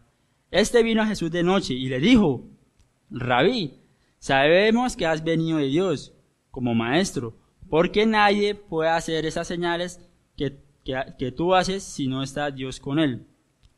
Bueno, versículo, primer, versículo 1 está hablando de lo que fue Nicodemo, un hombre reconocido por todo Israel, erudito de la ley, maestro de la ley. Y acá vemos el versículo 2, que él se acercó a Jesús de noche yo me puse como a, preguntar, o sea, ¿por qué de noche? No de mañana, no de tarde, no de madrugada. Sabemos que de mañana el, Señor estaba con sus discípulos, la multitud. De tarde, en parte. De noche era cuando a veces Jesús se apartaba de la multitud, oraba al Padre, y luego venía con sus discípulos o se apartaba. Pero vemos que Nicodemo vio que Jesús estaba solo, de noche. ¿Por qué? ¿Será que no quería que nadie lo viera hablando con él? ¿Será tanta su reputación, su orgullo, que, que no quería que nadie viera que él como maestro erudito de la palabra se acercara al Señor? yo me puse como a, pensar, ¿no? Eso no está en la palabra. Nicodemo caminando por la calle, allá está Jesús. Bueno, me voy a acercar y que se encuentre con otros amigos. Hola Nicodemo, ¿cómo estás? ¿Para dónde vas? No, hermano, por ahí, voy por ahí, voy por ahí. No, Se encuentra con otro. ¿Para dónde vas? De noche. No, no, no, no. Por ahí. hacer cositas, por ahí, por ahí. O sea, él esperó que todos, que nadie lo viera, para él poder acercarse al Señor. Y acá algo interesante. Dice, Rabí, sabemos que has venido de Dios como maestro, porque nadie puede hacer estas señales que tú haces si no está Dios con él. O sea, en algo, en parte, en un comienzo, Nicodemo estaba reconociendo algo de Cristo, de que todos los milagros que él estaba haciendo, las sanidades que él hizo, cuando multiplicó el pan, entre más, él estaba reconociendo que Dios estaba en él. Y sabemos que Cristo es Dios, o sea, pero en parte estaba reconociendo eso. Y es interesante también algo, que Nicodemo, siendo maestro de la ley, estaba frente a Cristo, frente al Dios creador del universo, creador del mundo. ¿Mm? Vamos al versículo 3. Acá es cuando realmente, hermanos, eso se pone interesante, maravilloso. Juan capítulo 3, versículo 3. Y respondió Jesús y le dijo, de cierto, de cierto te digo, que el que no naciere de nuevo no puede ver el reino de Dios. Nicodemo le dijo, ¿cómo, puede un hombre nacer siendo viejo? ¿Puede, acaso entrar por segunda vez en el vientre de su madre y nacer? Esas preguntas, o sea, al mismo creador del universo le está preguntando eso. Respondió Jesús, me imagino con ese amor, con mansedumbre, con esa compasión también sabiendo que Nicodemo, a pesar de ese mucho conocimiento, erudito, maestro de la ley, él estaba totalmente perdido. Él no conocía la verdad, hermanos. El Señor tuvo compasión de él. Eh, versículo 5. Respondió Jesús, de cierto, de cierto te digo, que el que no naciera de agua y del Espíritu, no puede entrar en el reino de Dios. Lo que es nacido de la carne, carne es. Y lo que es nacido del Espíritu, Espíritu es. No te maravilles que te dije, os es necesario nacer de nuevo. Hermano, en pocas palabras, lo que Jesús le estaba diciendo a este erudito, maestro de la ley, respetable, entre más, era que tenía que arrepentirse de todos sus pecados de todos sus pecados, hermano. Tenía que arrepentirse de todos sus pecados y colocar su confianza en Él, Cristo, en lo que Él iba a hacer, en el mérito, en la obra que Él iba a hacer. acá hay algo interesante también para tener en cuenta. Él era un maestro de ley. Él sabía los diez mandamientos.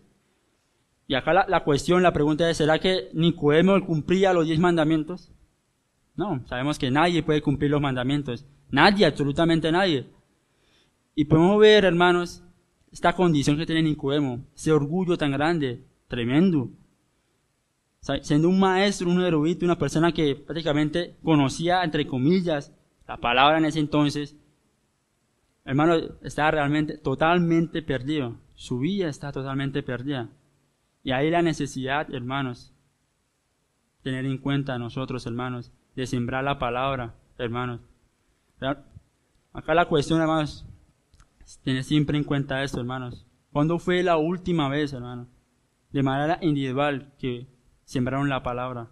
¿Cuándo fue la última vez, de manera individual, que invirtieron su vida en otra persona? ¿Cuándo fue la última vez? ¿Cuándo fue la última vez que realmente sintieron amor y compasión por una persona que ustedes no conocen? Otro ejemplo, hermanos, que voy a colocar. Yo sé que ese es, muy conocido. En Bogotá, el médico que mató a tres personas. Listo, en defensa propia. Pero esas tres personas, ¿será que habrán conocido el Evangelio? Ellos firmaron su sentencia de muerte, sí. Pero ¿saben que alguien se le acercó a sembrar la palabra cuando estaban en vida? Puede ser que sí. Puede ser que ellos se rehusaron a creer. Otro ejemplo que, que va a conmocionarnos aún más, hermanos, y va a ser fuerte. Popeye murió esta semana. Sabemos que ella aproximadamente mató a más de 4.000 personas. Más de 4.000 personas, hermano. Popeye, narcotraficante, asesino, de todo. Por hermanos, él también necesitaba que la palabra se le sembrara en él. Él también merecía perdón de pecados. Él también merecía ser justificado, perdonado por la obra que hizo Cristo. ¿Será que, claro, él está metido en un anillo de seguridad tremenda? O sea, para ir a verlo, eso mejor dicho, nueve secciones, requisa y poder entrar con él. Si es que no le da miedo uno para verlo en cara a cara, o sea, me imagino. No es difícil, difícil, yo sé que es difícil sembrar la palabra a un tipo de esos. Pero hermano, no es excusa para poderle sembrar la palabra a las personas. Y él murió de cáncer. Y muchos se alegraban por eso, por la muerte de ese tipo. Hermanos, sabemos que el pecado es pecado. Es decir, si yo miento y este personaje mató más de cuatro mil personas, sabemos que es lo mismo delante de ellos. Es lo mismo, hermanos, es lo mismo. Este médico mató a tres personas, otro cuatro mil. Yo robé un lapicero. Delante de la presencia de Dios, es lo mismo. Estamos ofendiendo a un Dios santo, a un Dios digno, hermano. Si tenemos esa actitud como que no, o sea, yo robé, pero no le hice daño a nadie. Este merece más porque mató a cuatro mil. Este mató a tres. El, el tipo que mató a las dos compañeras merece lo peor. Hermanos, tanto ese tipo, Opeye y el médico, los que murieron, también merecen, merecen, bueno, los que ya están muertos ya no, ya no se puede. Merecían ser sembrada la palabra de ellos, hermanos. Ellos también merecen perdón de pecados. Ellos también merecen, hermanos, ser salvos por su gracia. Amén. Amén, hermanos. Yo sé que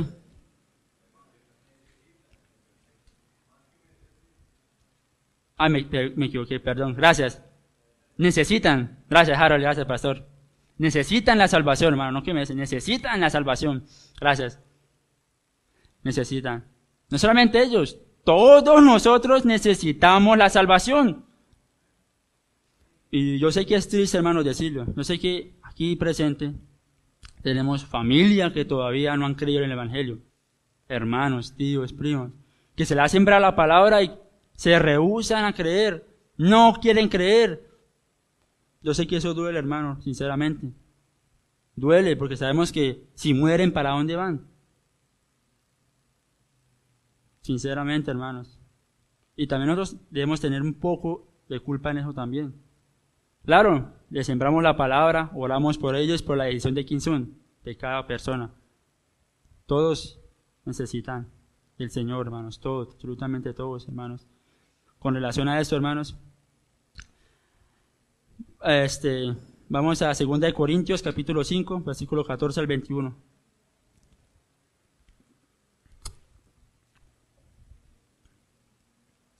Segunda de Corintios capítulo 5, versículo 14 al 21. Dice así, porque el amor de Cristo nos qué? ¿Nos qué? Nos constriñe, pensando esto, que si uno murió por todos, Luego todos murieron. Y, y, por, y por todos murió, ¿sí? Para que los que viven ya no vivan para sí, sino para aquel que murió y resucitó por ellos. De manera que nosotros, de aquí en adelante, a nadie conocemos según la carne, y aún así a Cristo conocimos según la carne, ya no lo conocemos así. De modo que si alguno está en Cristo, nueva criatura es las cosas viejas pasaron, he aquí, todas son hechas nuevas. Y todo esto proviene de Dios, quien nos reconcilió consigo mismo por Cristo y nos dio el ministerio de la reconciliación. Hasta ahí, hermano. algo duro también para mencionar, algo importante también para mencionar, hermanos. Hermanos, las personas que han nacido de nuevo, hablando bíblicamente, hermanos, si recibieron el perdón del Señor, también tienen la capacidad de perdonar a otros. Duro, ¿cierto? Ya saben, también me ha pasado también a mí, familiares, amigos, que, nos tratan mal, nos insultan, nos dicen de todo, simplemente por ser cristianos. Sé, a algunos les ha pasado eso, ¿no? Familiares que lo, rechazan, amigos que lo rechazan simplemente por ser cristianos. Hermanos, en vez de, tenerle como ira, celo, apartarlos de nuestro camino, hermanos, con más fervor sembrar la palabra a ellos y orar por ellos, hermanos. El contraste ahora. La persona que no perdona, hermanos, esa persona no ha nacido de nuevo. ¿Cómo? Una persona que tenga un corazón duro, de piedra, que tenga odio, resentimiento, soberbia. Eso, la palabra del Señor no está en su vida. La persona que realmente ha nacido de nuevo, hermanos, perdona. Y es duro, hermano. Porque a, mí cuando, estaba en la universidad, hermano, o sea, algo que le voy a confesar. Allá con otros compañeros llorando, a muerte de Paola. Se me acercaron tres personas y me dijeron, ¿será que esta persona merece perdón? O sea, yo lloré, sinceramente yo lloré, o sea, yo me quebranté de una vez. Porque todos los que están ahí, no, que lo encarcelen, que lo maten, que le hagan esto, que lo enjuicien. Hermano, y, o sea, yo también estaba pensando lo mismo, sinceramente. Pero yo como respondí, él también merece perdón, salvación por Cristo. Ya ustedes se pueden imaginar lo que pasó ahí. O sea, sinceramente, hermano, o sea, y esas palabras yo mismo, hermano, o sea, me dolió decirlas, sinceramente, sabiendo que son bíblicamente, hermanos. Toda persona merece perdón de pecados. Toda persona merece ser salva. Sabemos que no todos van a ser salvos, sino los que creen en la obra de Cristo. Pero hermano, sinceramente eso...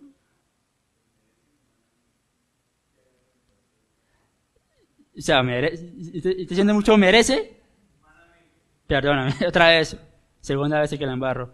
Necesitan, toda persona necesita, hermanos. Gracias otra vez, segunda vez. Pero pido perdón porque ahorita estoy poco convulsionado. Necesitan, hermano. Incluso esa persona que, que mató a la compañera, apuñaló 18 veces a la otra 9, necesita también de salvación. Claro, tiene su consecuencia, pero necesita también, hermano, sinceramente. Amén. Y ya acá tenía como tres preguntas. ¿Tus acciones agradan más a Dios o a los hombres? ¿Cuándo fue la última vez que te arrepentiste sinceramente? Bueno, si sinceramente, hermanos, no hemos tomado esa decisión sincera de arrepentirnos genuinamente delante del Señor, sabiendo que todos los días fallamos, sabiendo hacer lo bueno, no lo hacemos, pero nos llamamos cristianos, venimos a la iglesia, cantamos alabanza, escuchamos palabra, servimos al Señor, pero hay una generación que se está perdiendo, pero bueno, aquí estamos. No, hermanos, así no, son las cosas. Sinceramente, hermanos, debemos, debemos pedirle perdón al Señor por todas esas veces que teníamos la oportunidad de predicar la palabra, no lo hicimos. Ahora vamos, Juan capítulo 3, versículo del 8. 8. El viento sopla de donde quiere y oye su sonido mas ni sabe de dónde viene ni a dónde va. Así es todo aquel que es nacido del Espíritu. Simplemente, hermanos, los que permite que el Señor obre de acuerdo a su voluntad. Difícil eso, ¿cierto? Que sea el Señor obrando en nuestra vida para nosotros reflejar el carácter de Cristo. Fácil decirlo, es sencillísimo. Señor, toma mi vida. Señor, úseme a mí. Señor, hay una generación que se está perdiendo. Toma el control de mi vida. Pero cuando Vamos a servirle al Señor. ¿Con qué condición lo hacemos? Con, qué motivaciones correctas estamos sirviendo al Señor? ¿Con qué motivación estamos haciendo glorificar el nombre del Señor, hermanos? ¿Será que servimos por servir? Ah, sí, un viernes más. Allá vamos. Un martes más. Allá vamos. Un domingo más. Allá vamos. Hermanos, sinceramente, hermanos, cuando, yo me imagino yo, pienso yo, cuando Nicodemo escuchó esta verdad, yo me imagino que él estaba quebrantado por dentro. Todo lo que él sabía, todo su conocimiento no servía para nada, porque estaba totalmente perdido, totalmente perdido. Me imagino que con, esta verdad, o sea, él pensó algo, o sea, necesito un verdadero cambio. Amén, hermanos. ¿Están conmigo, hermanos? ya sé que algo duro, hermano, pero... Entonces, acá está la cuestión, hermanos. Mira tu condición. ¿En qué condición estamos nuestra vida, hermano? Sinceramente, ¿le estamos sirviendo al Señor?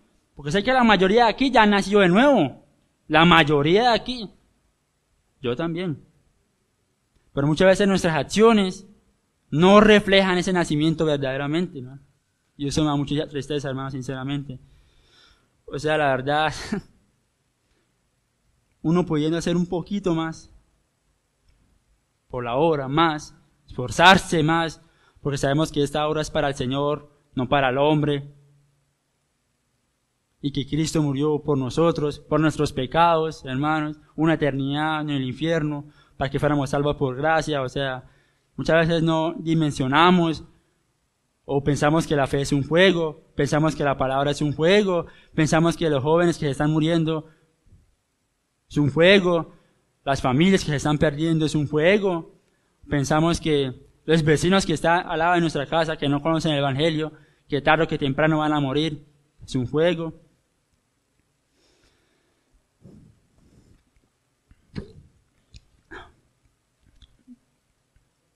Amén, hermano. ¿Están conmigo? O sea, la verdad, hermanos, les pido disculpas. Si me he equivocado también con una que otra palabra. Pues sinceramente, hermanos, o sea, tomemos la palabra, cada vez que escuchemos la palabra del Señor como algo serio realmente. Porque sabemos que nunca sabemos. Yo hasta hoy, o sinceramente les confieso, hasta hoy me di cuenta. Nunca se sabe qué va a pasar con la persona que está a nuestro lado. Hoy podemos estar aquí, chévere, disfrutando la palabra, Ahorita refrigerio, luego para la casa, dormimos y no sé si mañana lo vuelve a ver, a ver ustedes, la verdad, hermano. Y yo confiado de que iba a volver a ver a Paola otra vez y no la volví a ver, hermanos. sinceramente eso me dolió muchísimo. Entonces, sinceramente con ella, los jóvenes que también murieron allá en Bogotá, que no conocieron el Evangelio. ¿Y será que nos duele cuando murió Popeye también? Sabiendo que él también necesitaba. ¿Sí? necesitaba el Evangelio. Necesitaba el Evangelio.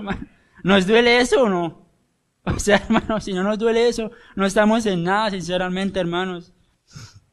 O sea, la verdad, hermanos, por ejemplo, en Café Madrid, por el lado de San Alonso, el parque de cigarras, el parque de los niños, hermanos. Allá hay muchas personas que se están perdiendo, hermanos, en las drogas, en el alcohol. Otras que las matan sin saber qué pasa con esas personas. Debemos ser responsables, hermanos. Amén. Segundo punto, que me pareció muy curioso también haberlo dicho, nace de nuevo. Sabemos que eh, todo aquel que es nacido de nuevo debe arrepentirse. ¿Qué es arrepentirse? Un cambio de mentalidad. Colocar su confianza y su fe en el, simplemente en la obra y el mérito que hizo Jesucristo. No más. Acá no entra obras, no entra justicia, no entra si eres buena persona, o si usted ayuda a los demás, o si usted es muy culto. No, hermano, simplemente en lo que hizo Jesucristo, hermano. Con eso basta, hermano. Recuerde algo. Va a y lo va a recordando, recordando durante esta predicación.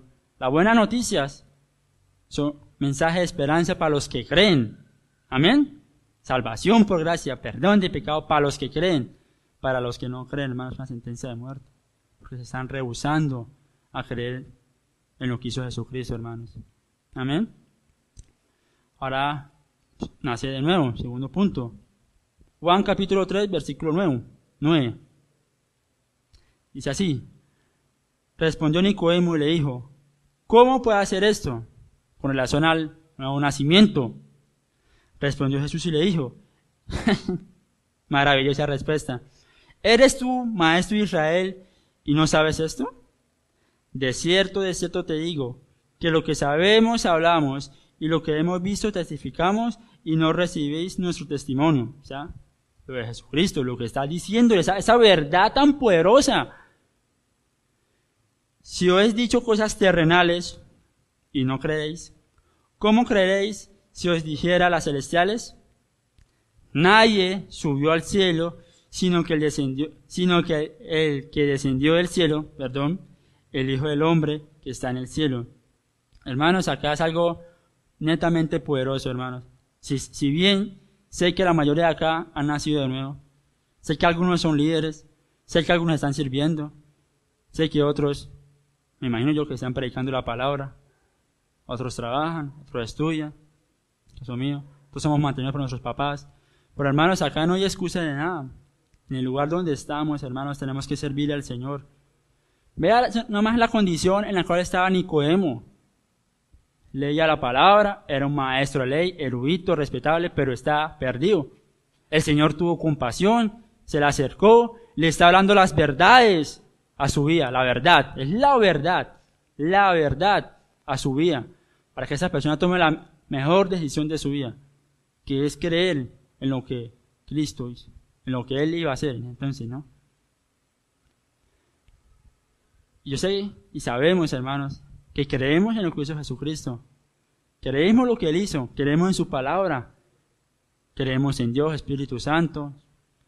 Pero hermanos, tenemos que ser responsables con sembrar la palabra. eso siempre voy a recalcarles eso, hermanos. Sembrar la palabra constantemente, hermano. Constantemente, hermano. En el lugar donde estamos, en el trabajo, en la universidad, en el estudio. Sembrar la palabra, hermanos. Acá algo interesante también, hermanos, que me da duro también decirlo. Una persona que muchas veces toma la decisión de suicidarse, hermanos, por falta de perdón muchas veces. Son cuatro o cinco años atrás, un amigo cercano también, que hablábamos a ratos, tomó la decisión de suicidarse. ¿Cuál fue el antecedente? Peleas en la casa. El papá lo trataba mal, lo insultaba, le decía todo, lo que se pueden imaginar. Y él tomó la decisión de suicidarse, hermanos. Y claro, personas le sembraron la palabra a él, pero la decisión ya fue de él, hermanos. Sabemos que muchos jóvenes, hermanos, toman el camino de las drogas por falta de perdón. Y sabemos que por medio de Jesucristo está el perdón de pecados, su nueva identidad. ¿Qué es la identidad? Lo que ellos son. Ellos piensan que no valen nada. Claro que valen mucho. ¿No ve que le costó la vida de Jesucristo? Su sangre. Costó que lo humillaran, que lo escupieran, que lo maltrataran. Eso costó, o sea, si no tenemos eso claro, hermanos,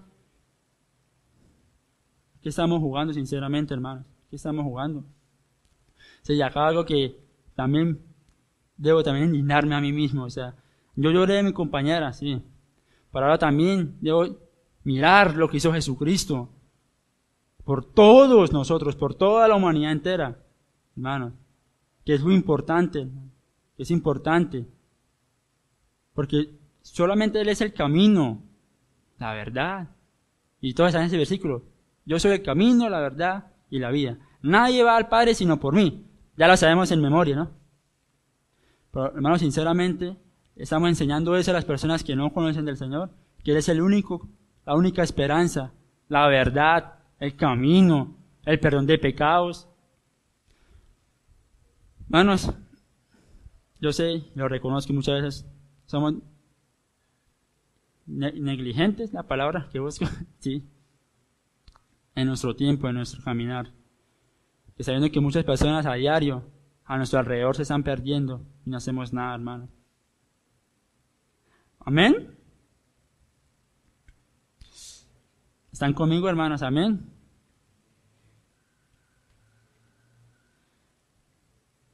Entonces, con relación a esto, hermanos, vámonos a Hebreos capítulo 9, 9, versículos del 23 al 28. Hebreos 9, del 23 al 28.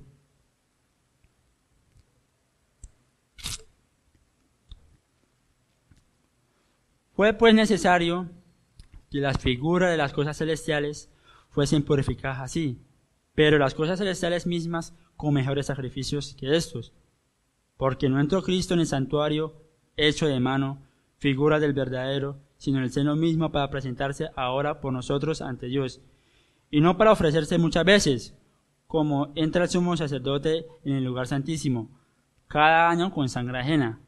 De otra manera le hubiera sido necesario padecer muchas veces desde el principio del mundo, pero ahora, en la consumación de los siglos, se presentó, ¿cuánto hermanos?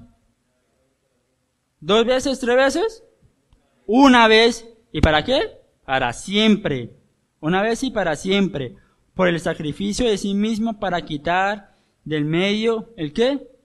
Hermanos, es una el pecado. Debemos recordar algo que nuestro pecado nos aparta al Señor, se genera el muro ese muro que nos aparta.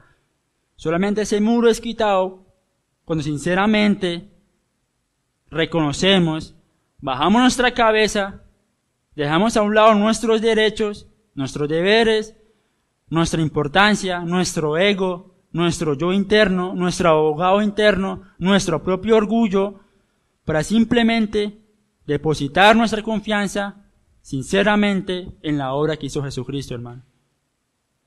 Nos cuesta, ¿cierto?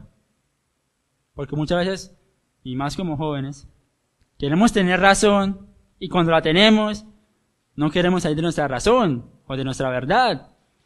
Y nos choca que alguien venga por, cuando nos predican esta palabra y nos haga tomar una mejor decisión, sino que vivimos en nuestro mundo ahí solitario. Sí, soy cristiano, sirvo al Señor, pero bueno, pocos saben que sirvo al Señor.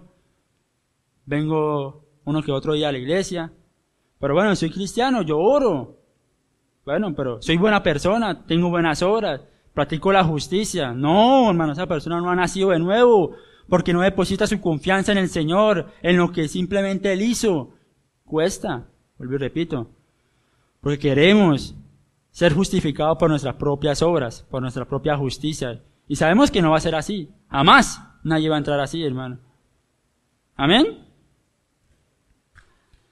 Ahora, volvamos. Juan capítulo 3, versículos del 14 al 15. Esto me parece a mí maravilloso. Cuando Jesús le dice a Nicodemo, y como Moisés levantó la serpiente en el desierto, así que, así es necesario que el Hijo del Hombre sea levantado. Leámoslos todos, versículo 15. ¿Para qué? Ah, uy, todos, todos, no, no, no, no. Para que todo aquel que en él cree, eh, más tenga vida eterna. Hermanos, si esta verdad en esta noche, hermano, no nos conmueve a llevar la palabra a otras personas, hermanos, no sé la verdad. ¿Qué estamos esperando? ¿Qué queremos en nuestra vida? No sé la verdad, hermanos. Ya Jesucristo, ya Dios, ya lo hizo todo. Ya lo hizo todo, ya todo está hecho. Sabemos que acá la mayoría ya creen. Son salvos por gracia. Pero también está el otro pasito de sembrar la palabra del Señor a otra persona, hermano. Sin importar si esa persona crea o no. Eso ya no es nuestra responsabilidad. Nuestra responsabilidad es sembrar la palabra, la palabra a cualquier persona. Invertir nuestro tiempo en otra persona, si es posible. Pero lo principal, hermanos, es que realmente sea el Señor obrando, hermanos. Y acá tenían como números capítulo 21, versículos del 4 al 9. Acá es, para no leerlo, será el reencuentro. Cuando el pueblo de Israel murmura, estando en el desierto, en contra, no de Moisés, sino del mismo Dios que los sacó de Egipto, del mismo Dios que hizo milagros, prodigios para sacarlos de la tierra Imagínense eso. La gente, el pueblo de Israel pensaba que eran rebeldes a Moisés. No, era al mismo Dios viviente. ¿Y qué pasó? Por su pecado, sabemos que vino serpientes, lo mordieron. El mismo pueblo de Israel vino a Moisés. Y ahí me interesa mucho parar. O sea, Moisés también, hermanos, él tenía también compasión por su pueblo. Él también tenía amor por su pueblo. Porque si no, simplemente, ¿qué le ha respondido? no sé, ustedes pecaron. Arrégleselas ustedes solito. Ustedes ya conocen al Dios viviente. Ustedes ya han visto sus maravillas, sus prodigios. Pasamos por el mal, ustedes se dieron de cuenta, lo vieron. Y ahora están murmurando en contra del mismo Dios.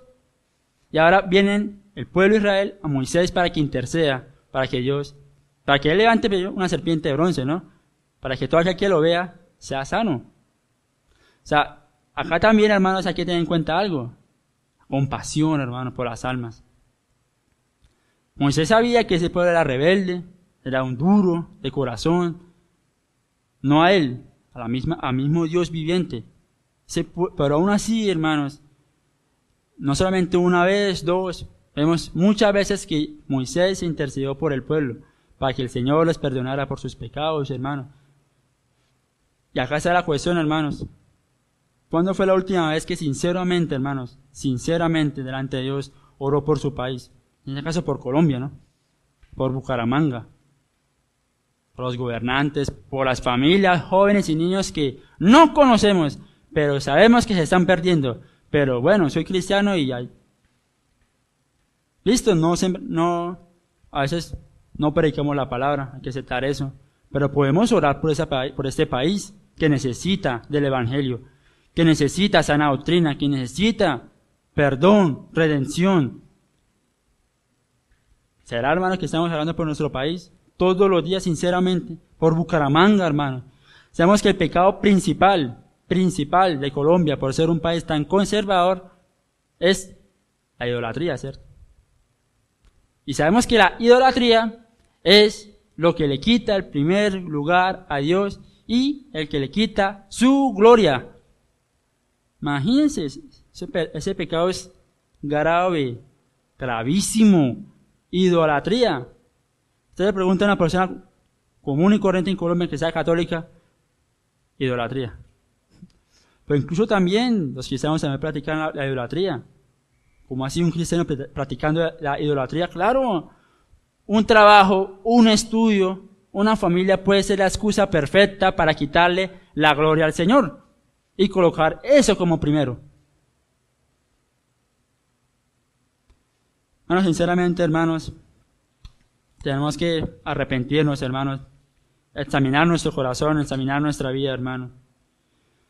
Porque, hermanos, sinceramente, eso es, eso es en serio que tarde que temprano todos vamos a rendirle cuenta al Señor. Todos. Y ya no tenemos excusa. Jamás tenemos ya excusa porque ya hemos escuchado lo que hizo Jesucristo, la hora redentora, hermanos. Amén. Hermanos, la motivación, sinceramente, el corazón. Primero que se cuiden, que no les pase nada. Lo otro, hermano, que realmente, hermanos, depositemos nuestra confianza en nuestra vida, en el Señor para que sea obrando, hermano, obrando en nuestras vidas, en todo tiempo. Yo acá no hablo en, bueno, le sirvo al Señor esta semana, la otra no, este mes sí, el otro mes no, hoy soy desanimado, hoy no. Hermano, sinceramente, ser honesto con el servicio al Señor, amén. Y el tercer punto, hermanos.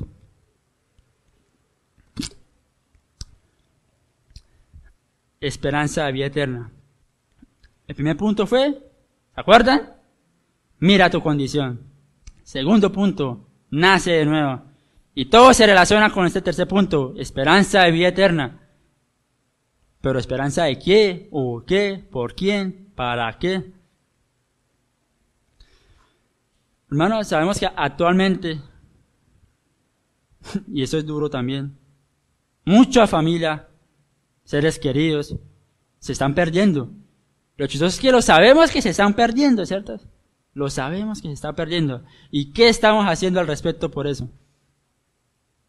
Nada. Exacto. Nada. Hermanos, es triste la verdad, hermanos. ahorita como me, pueden ver, hermanos, tengo un poco de desespero.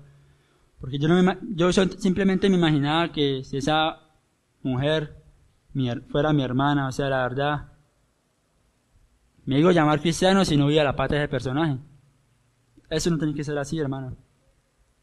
Si realmente uno ha nacido de nuevo, puede perdonar a esa persona, puede perdonar a ese ser querido, puede perdonar a ese familiar que nos lastimó, que nos trató mal, que nos insultó, hermanos.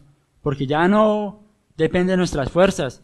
Descansamos en lo que hizo Jesucristo, hermanos, y sinceramente hemos creído en su obra. Sinceramente hemos nacido de nuevo, hermano. Él es la esperanza vida eterna, Jesucristo, hermano. Es el mensaje fundamental, hermano, primordial, hermano. ¿Cuándo fue la última vez que Cristo confrontó tu vida por medio de su palabra? Que fuiste sincero. Fuiste sincero te arrepentiste de esos pecados, bueno, pecadillos por ahí chiquiticos, escondidillos que, mm, no, no, bueno, ver pornografía, masturbarme, robar, sí, sí, sí, eso sí, de una. Me robé un lapicero, a veces pasa, ¿no? Un borrador, dijo una mentira.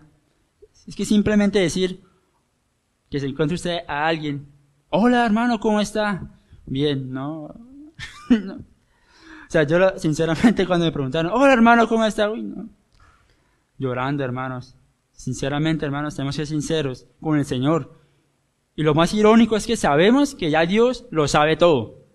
Él lo sabe todo. Él ya, sabe nuestra condición. Pero Él que está esperando que seamos sinceros nos acerquemos a Él, sinceramente, sin ningún tipo de obstáculo, hermanos. Acá le iba a contar otro, otra pequeña anécdota que me pasó, pero, pero lo voy a hacer ya, y ya casi termino. Yo tenía un perrito cuando vivía en el Ricaute, porque ya vivo en Cándiles, perrito, que lo recogimos en la calle. Se llamaba Lucas. Lo recogimos en la calle. vivió con nosotros cinco años y un día se perdió. Se perdió. Eh, pero en serio que duramos tres días buscándolo alrededor del Ricaute, de Real de Minas, por la isla, por la 27. Sinceramente, tres días. Bueno, lloramos y todo, pero tres días duró solamente eso y ya. Ah, bueno, es un perro, es un simple perro, ¿sabes? Fuimos tan descarados que compramos otro perro. Pero ese no fue el descarado todavía.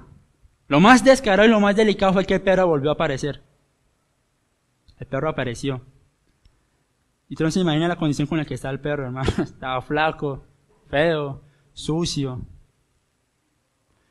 Y mirándolos como que, ¿en serio me cambiaron? O sea, apenas me fui 20 días, no más. Hermano, sinceramente, el Señor, a las personas que son sinceras de corazón, Él no lo va a despreciar, hermanos. Muchas veces nosotros hacemos eso. Ay, es que esta persona me queda como gorda. Sí, hola, ¿cómo estás? Sí, sí. No, hermanos, Dios no va a hacer eso. Con nadie. Absolutamente nadie, hermanos. Y da tristeza, si realmente hemos nacido de nuevo y hacemos eso, ay, eso deja mucho que desear de, nuestro testimonio, de nuestro carácter con Cristo, hermano. Es un simple perrito y nos dio igual. Compramos pues otro perro, eso no pasa nada. Hermano, y, es de hecho irónico porque ese día, mi hermano Harold, mi hermano me empezó el celular para llamar a mi papá. Mi papá me dijo, el perro apareció, yo ese día lloré. O sea, yo entré al baño y lloré para que nadie me viera. Sea, sentí culpa. Porque ¿cómo fue posible que el perro apareció y ya teníamos un reemplazo antes de menos de tres días, hermanos? O sea, duro, hermano, sinceramente. Realmente, hermano, necesitamos examinar nuestro corazón, nuestra condición. Examinar si realmente hemos nacido de nuevo. Y si ya lo hicimos, hermanos, debemos compartir esa esperanza vida eterna a otros. Acá quiero que me acompañen todos, hermanos. Juan, capítulo 3, versículo del 16 al 21. Vamos a leerlo todos, sinceramente, hermano. Porque, hermano, muchas veces estamos leyendo la palabra. Vamos a Juan, Juan capítulo 3, versículo 16. Ah, sí, porque de esta manera, amén, chao. Nos pillamos ya. Y las personas que están perdidas, hermanos. Eso es una verdad absoluta que las personas que necesitan del Señor pueden cambiar su vida, hermano. Amén. Amén, hermanos. ¿Están conmigo? Vamos. Juan capítulo 3, versículos del 16 al 21. Vamos a leerlo todos. ¿Listo? ¿Lo tienen? ¿Está en pantalla? Sí. Dice así, uno, dos, tres. Porque de tal manera amó Dios al mundo que ha dado a su Hijo unigénito para que todo aquel que en él cree no se pierda, mas tenga vida eterna porque no envió Dios a su Hijo al mundo para condenar al mundo, sino para que el mundo sea salvo por él. El que en él no es condenado, pero el que no ya ha sido condenado, porque no ha creído en el nombre del unigénito Hijo de Dios. Y esta es la condenación. Pilas con esto. La luz vino al mundo y los hombres amaron malas tinieblas que a la luz porque sus obras eran malas, porque todo aquel que hace lo malo aborrece la luz y no viene a la luz para que sus sean reprendidas. Mas el que practica la verdad viene a la luz para que sea manifiesto que sus obras son hechas. Imagínense esta verdad, hermano, que Cristo, el mismo creador del universo, le está dando a Nicodemo. Y esta misma verdad la que se está sembrando en esta noche, hermanos. O sea, si realmente esta palabra, esta verdad, hermanos, No nos conmueve el corazón, la mente, nuestra vida frente a las personas que se están perdiendo. ¿Qué estamos haciendo, hermanos, sinceramente?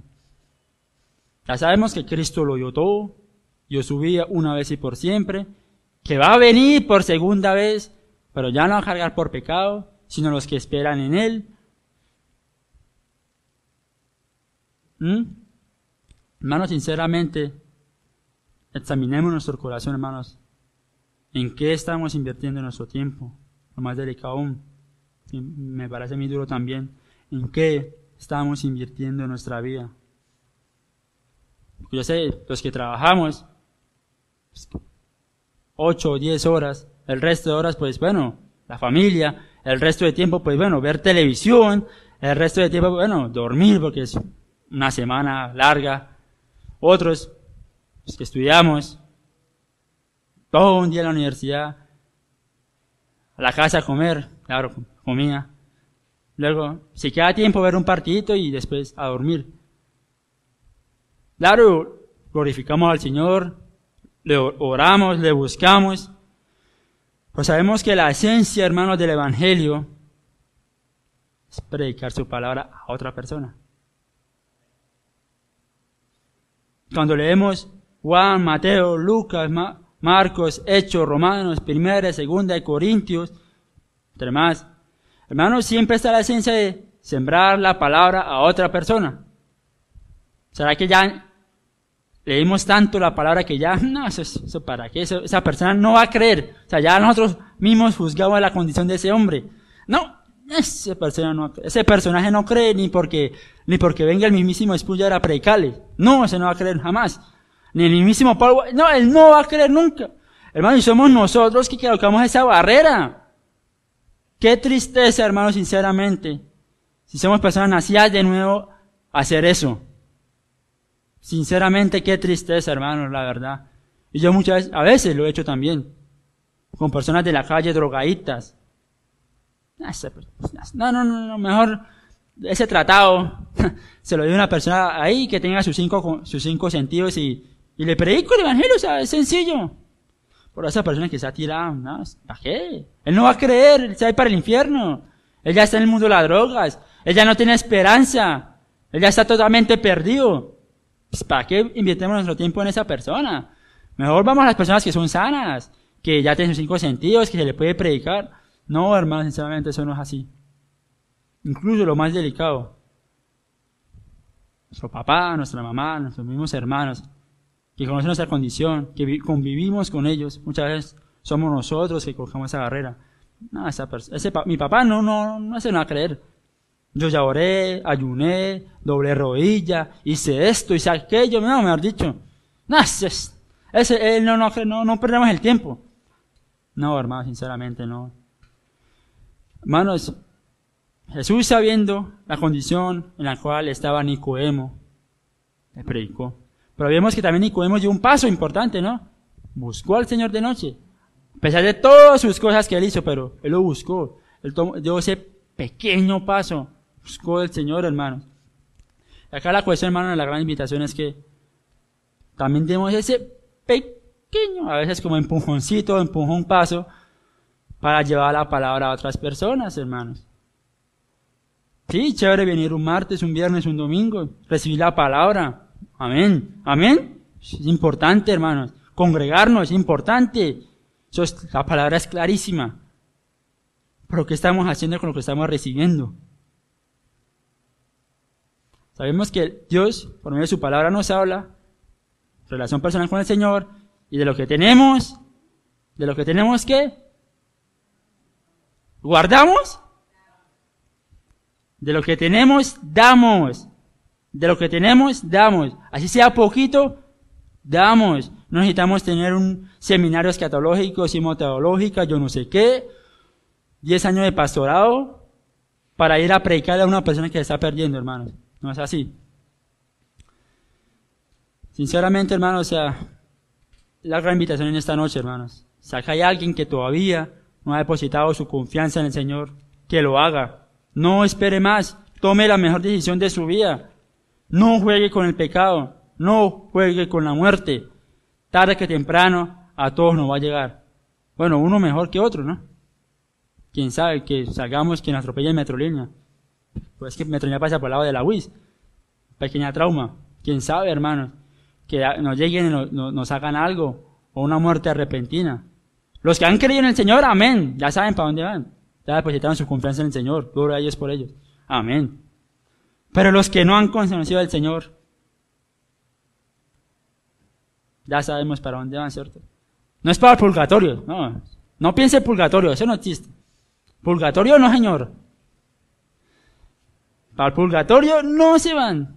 A veces quizás ojalá existiera el purgatorio porque el infierno, como les quiere la palabra, es, hermano, es, tremendo.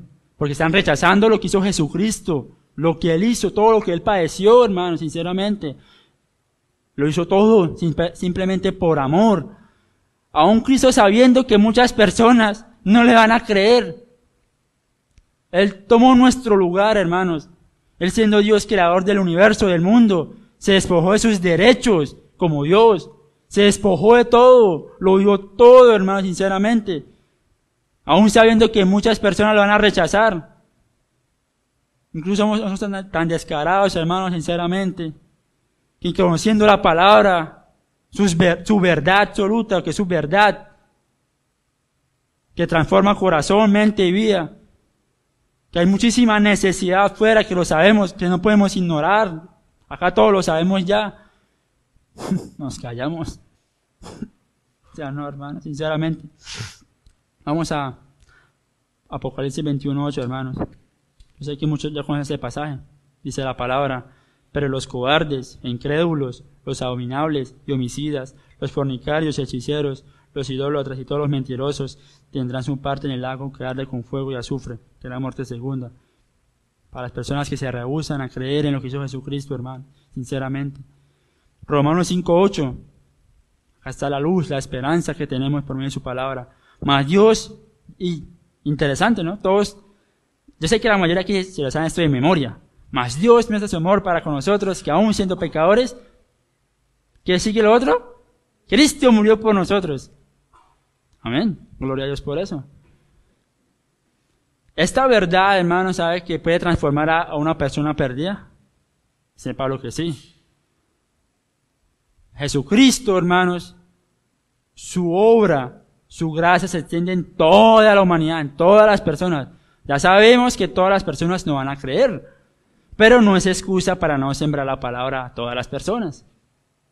Sencillo y claro, hermanos.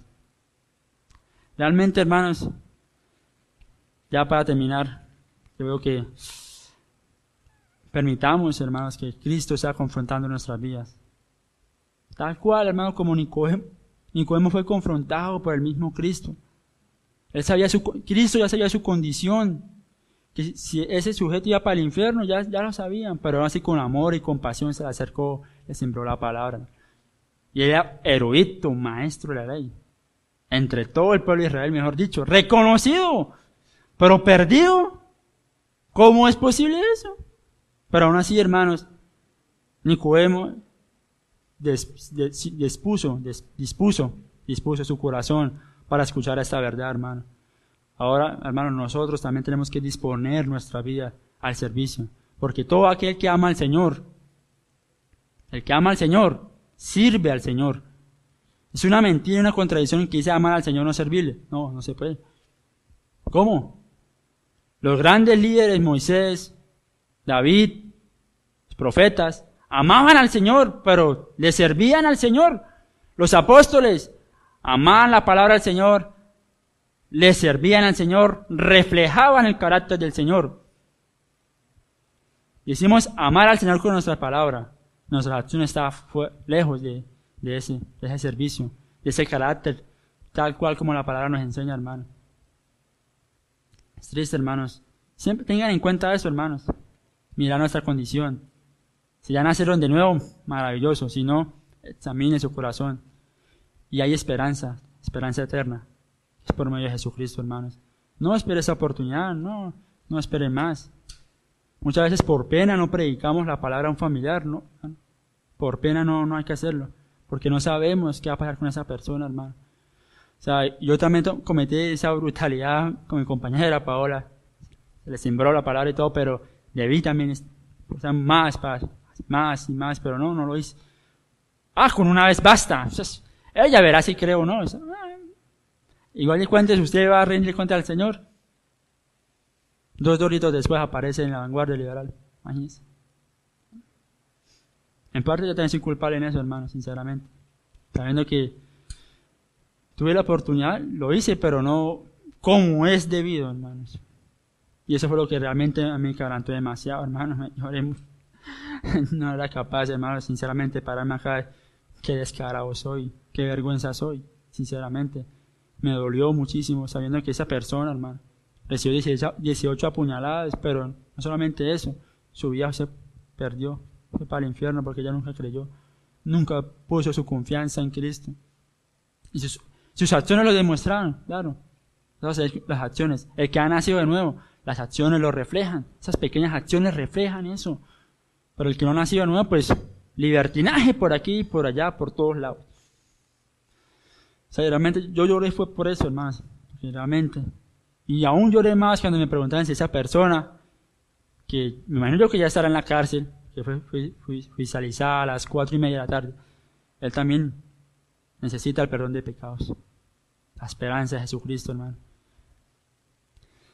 O sea, y lo chistoso es que me parece a mí duro. Es que yo, yo puedo tener una oportunidad, y es chistoso, eh, y me cuesta decirlo, y con vergüenza. Yo, tengo, yo puedo tener la oportunidad de ir, si bueno, si sacan la cárcel modelo de la 45, y visitarles, pero yo sé que no va a sembrar la palabra. O sea, es tanto la cosa por lo que hizo, o sea, que realmente no, hermano. Realmente él también necesita, necesita que se le predique el Evangelio, hermanos. Amén. Vamos a orar. Padre Celestial, muchísimas gracias, Señor. Tú eres santo, Dios mío, tú eres digno, Padre Celestial. Que esta palabra, Señor, en esta noche, Señor, sea obrando de acuerdo a tu voluntad en nuestras vidas, Señor Jesucristo. Que te amemos sinceramente, Señor, con un corazón dispuesto, Dios mío. Que no seamos cristianos tibios, ni líderes tibios, ni una iglesia tibia, Señor, que dice portar la sana doctrina, porque así es, pero que no se preocupa, Señor, por una sociedad, una generación que a diario se está perdiendo, Señor. Dios mío, confróntanos a diario por tu palabra, Señor. Colócanos ese sentir tan importante, Señor, que es invertir nuestra vida en sembrar tu palabra a otras personas, Señor. Y orar también por este país que tanto necesita, Dios mío. Gracias por este mensaje, Señor, y por tomar el control de mi vida en esta noche, Señor. Que esta palabra no vuelva vacía, Señor, sino que haga lo que tú quieras que haga, Señor, de acuerdo a tu perfecta voluntad, Señor. En mirar nuestra condición, Señor, en hacer de nuevo y en saber que lo más importante, Señor, que hay esperanza eterna, Señor, que es por medio de ti, Señor. Oro por esa persona que todavía, Señor, que está aquí presente, no ha depositado su confianza en ti, Cristo. Reargúyale todo pecado, justicia y juicio, Espíritu Santo. Toma el control de su vida y que Él tome la mejor decisión de su vida, Señor. En el nombre de Jesús. Amén. Amén.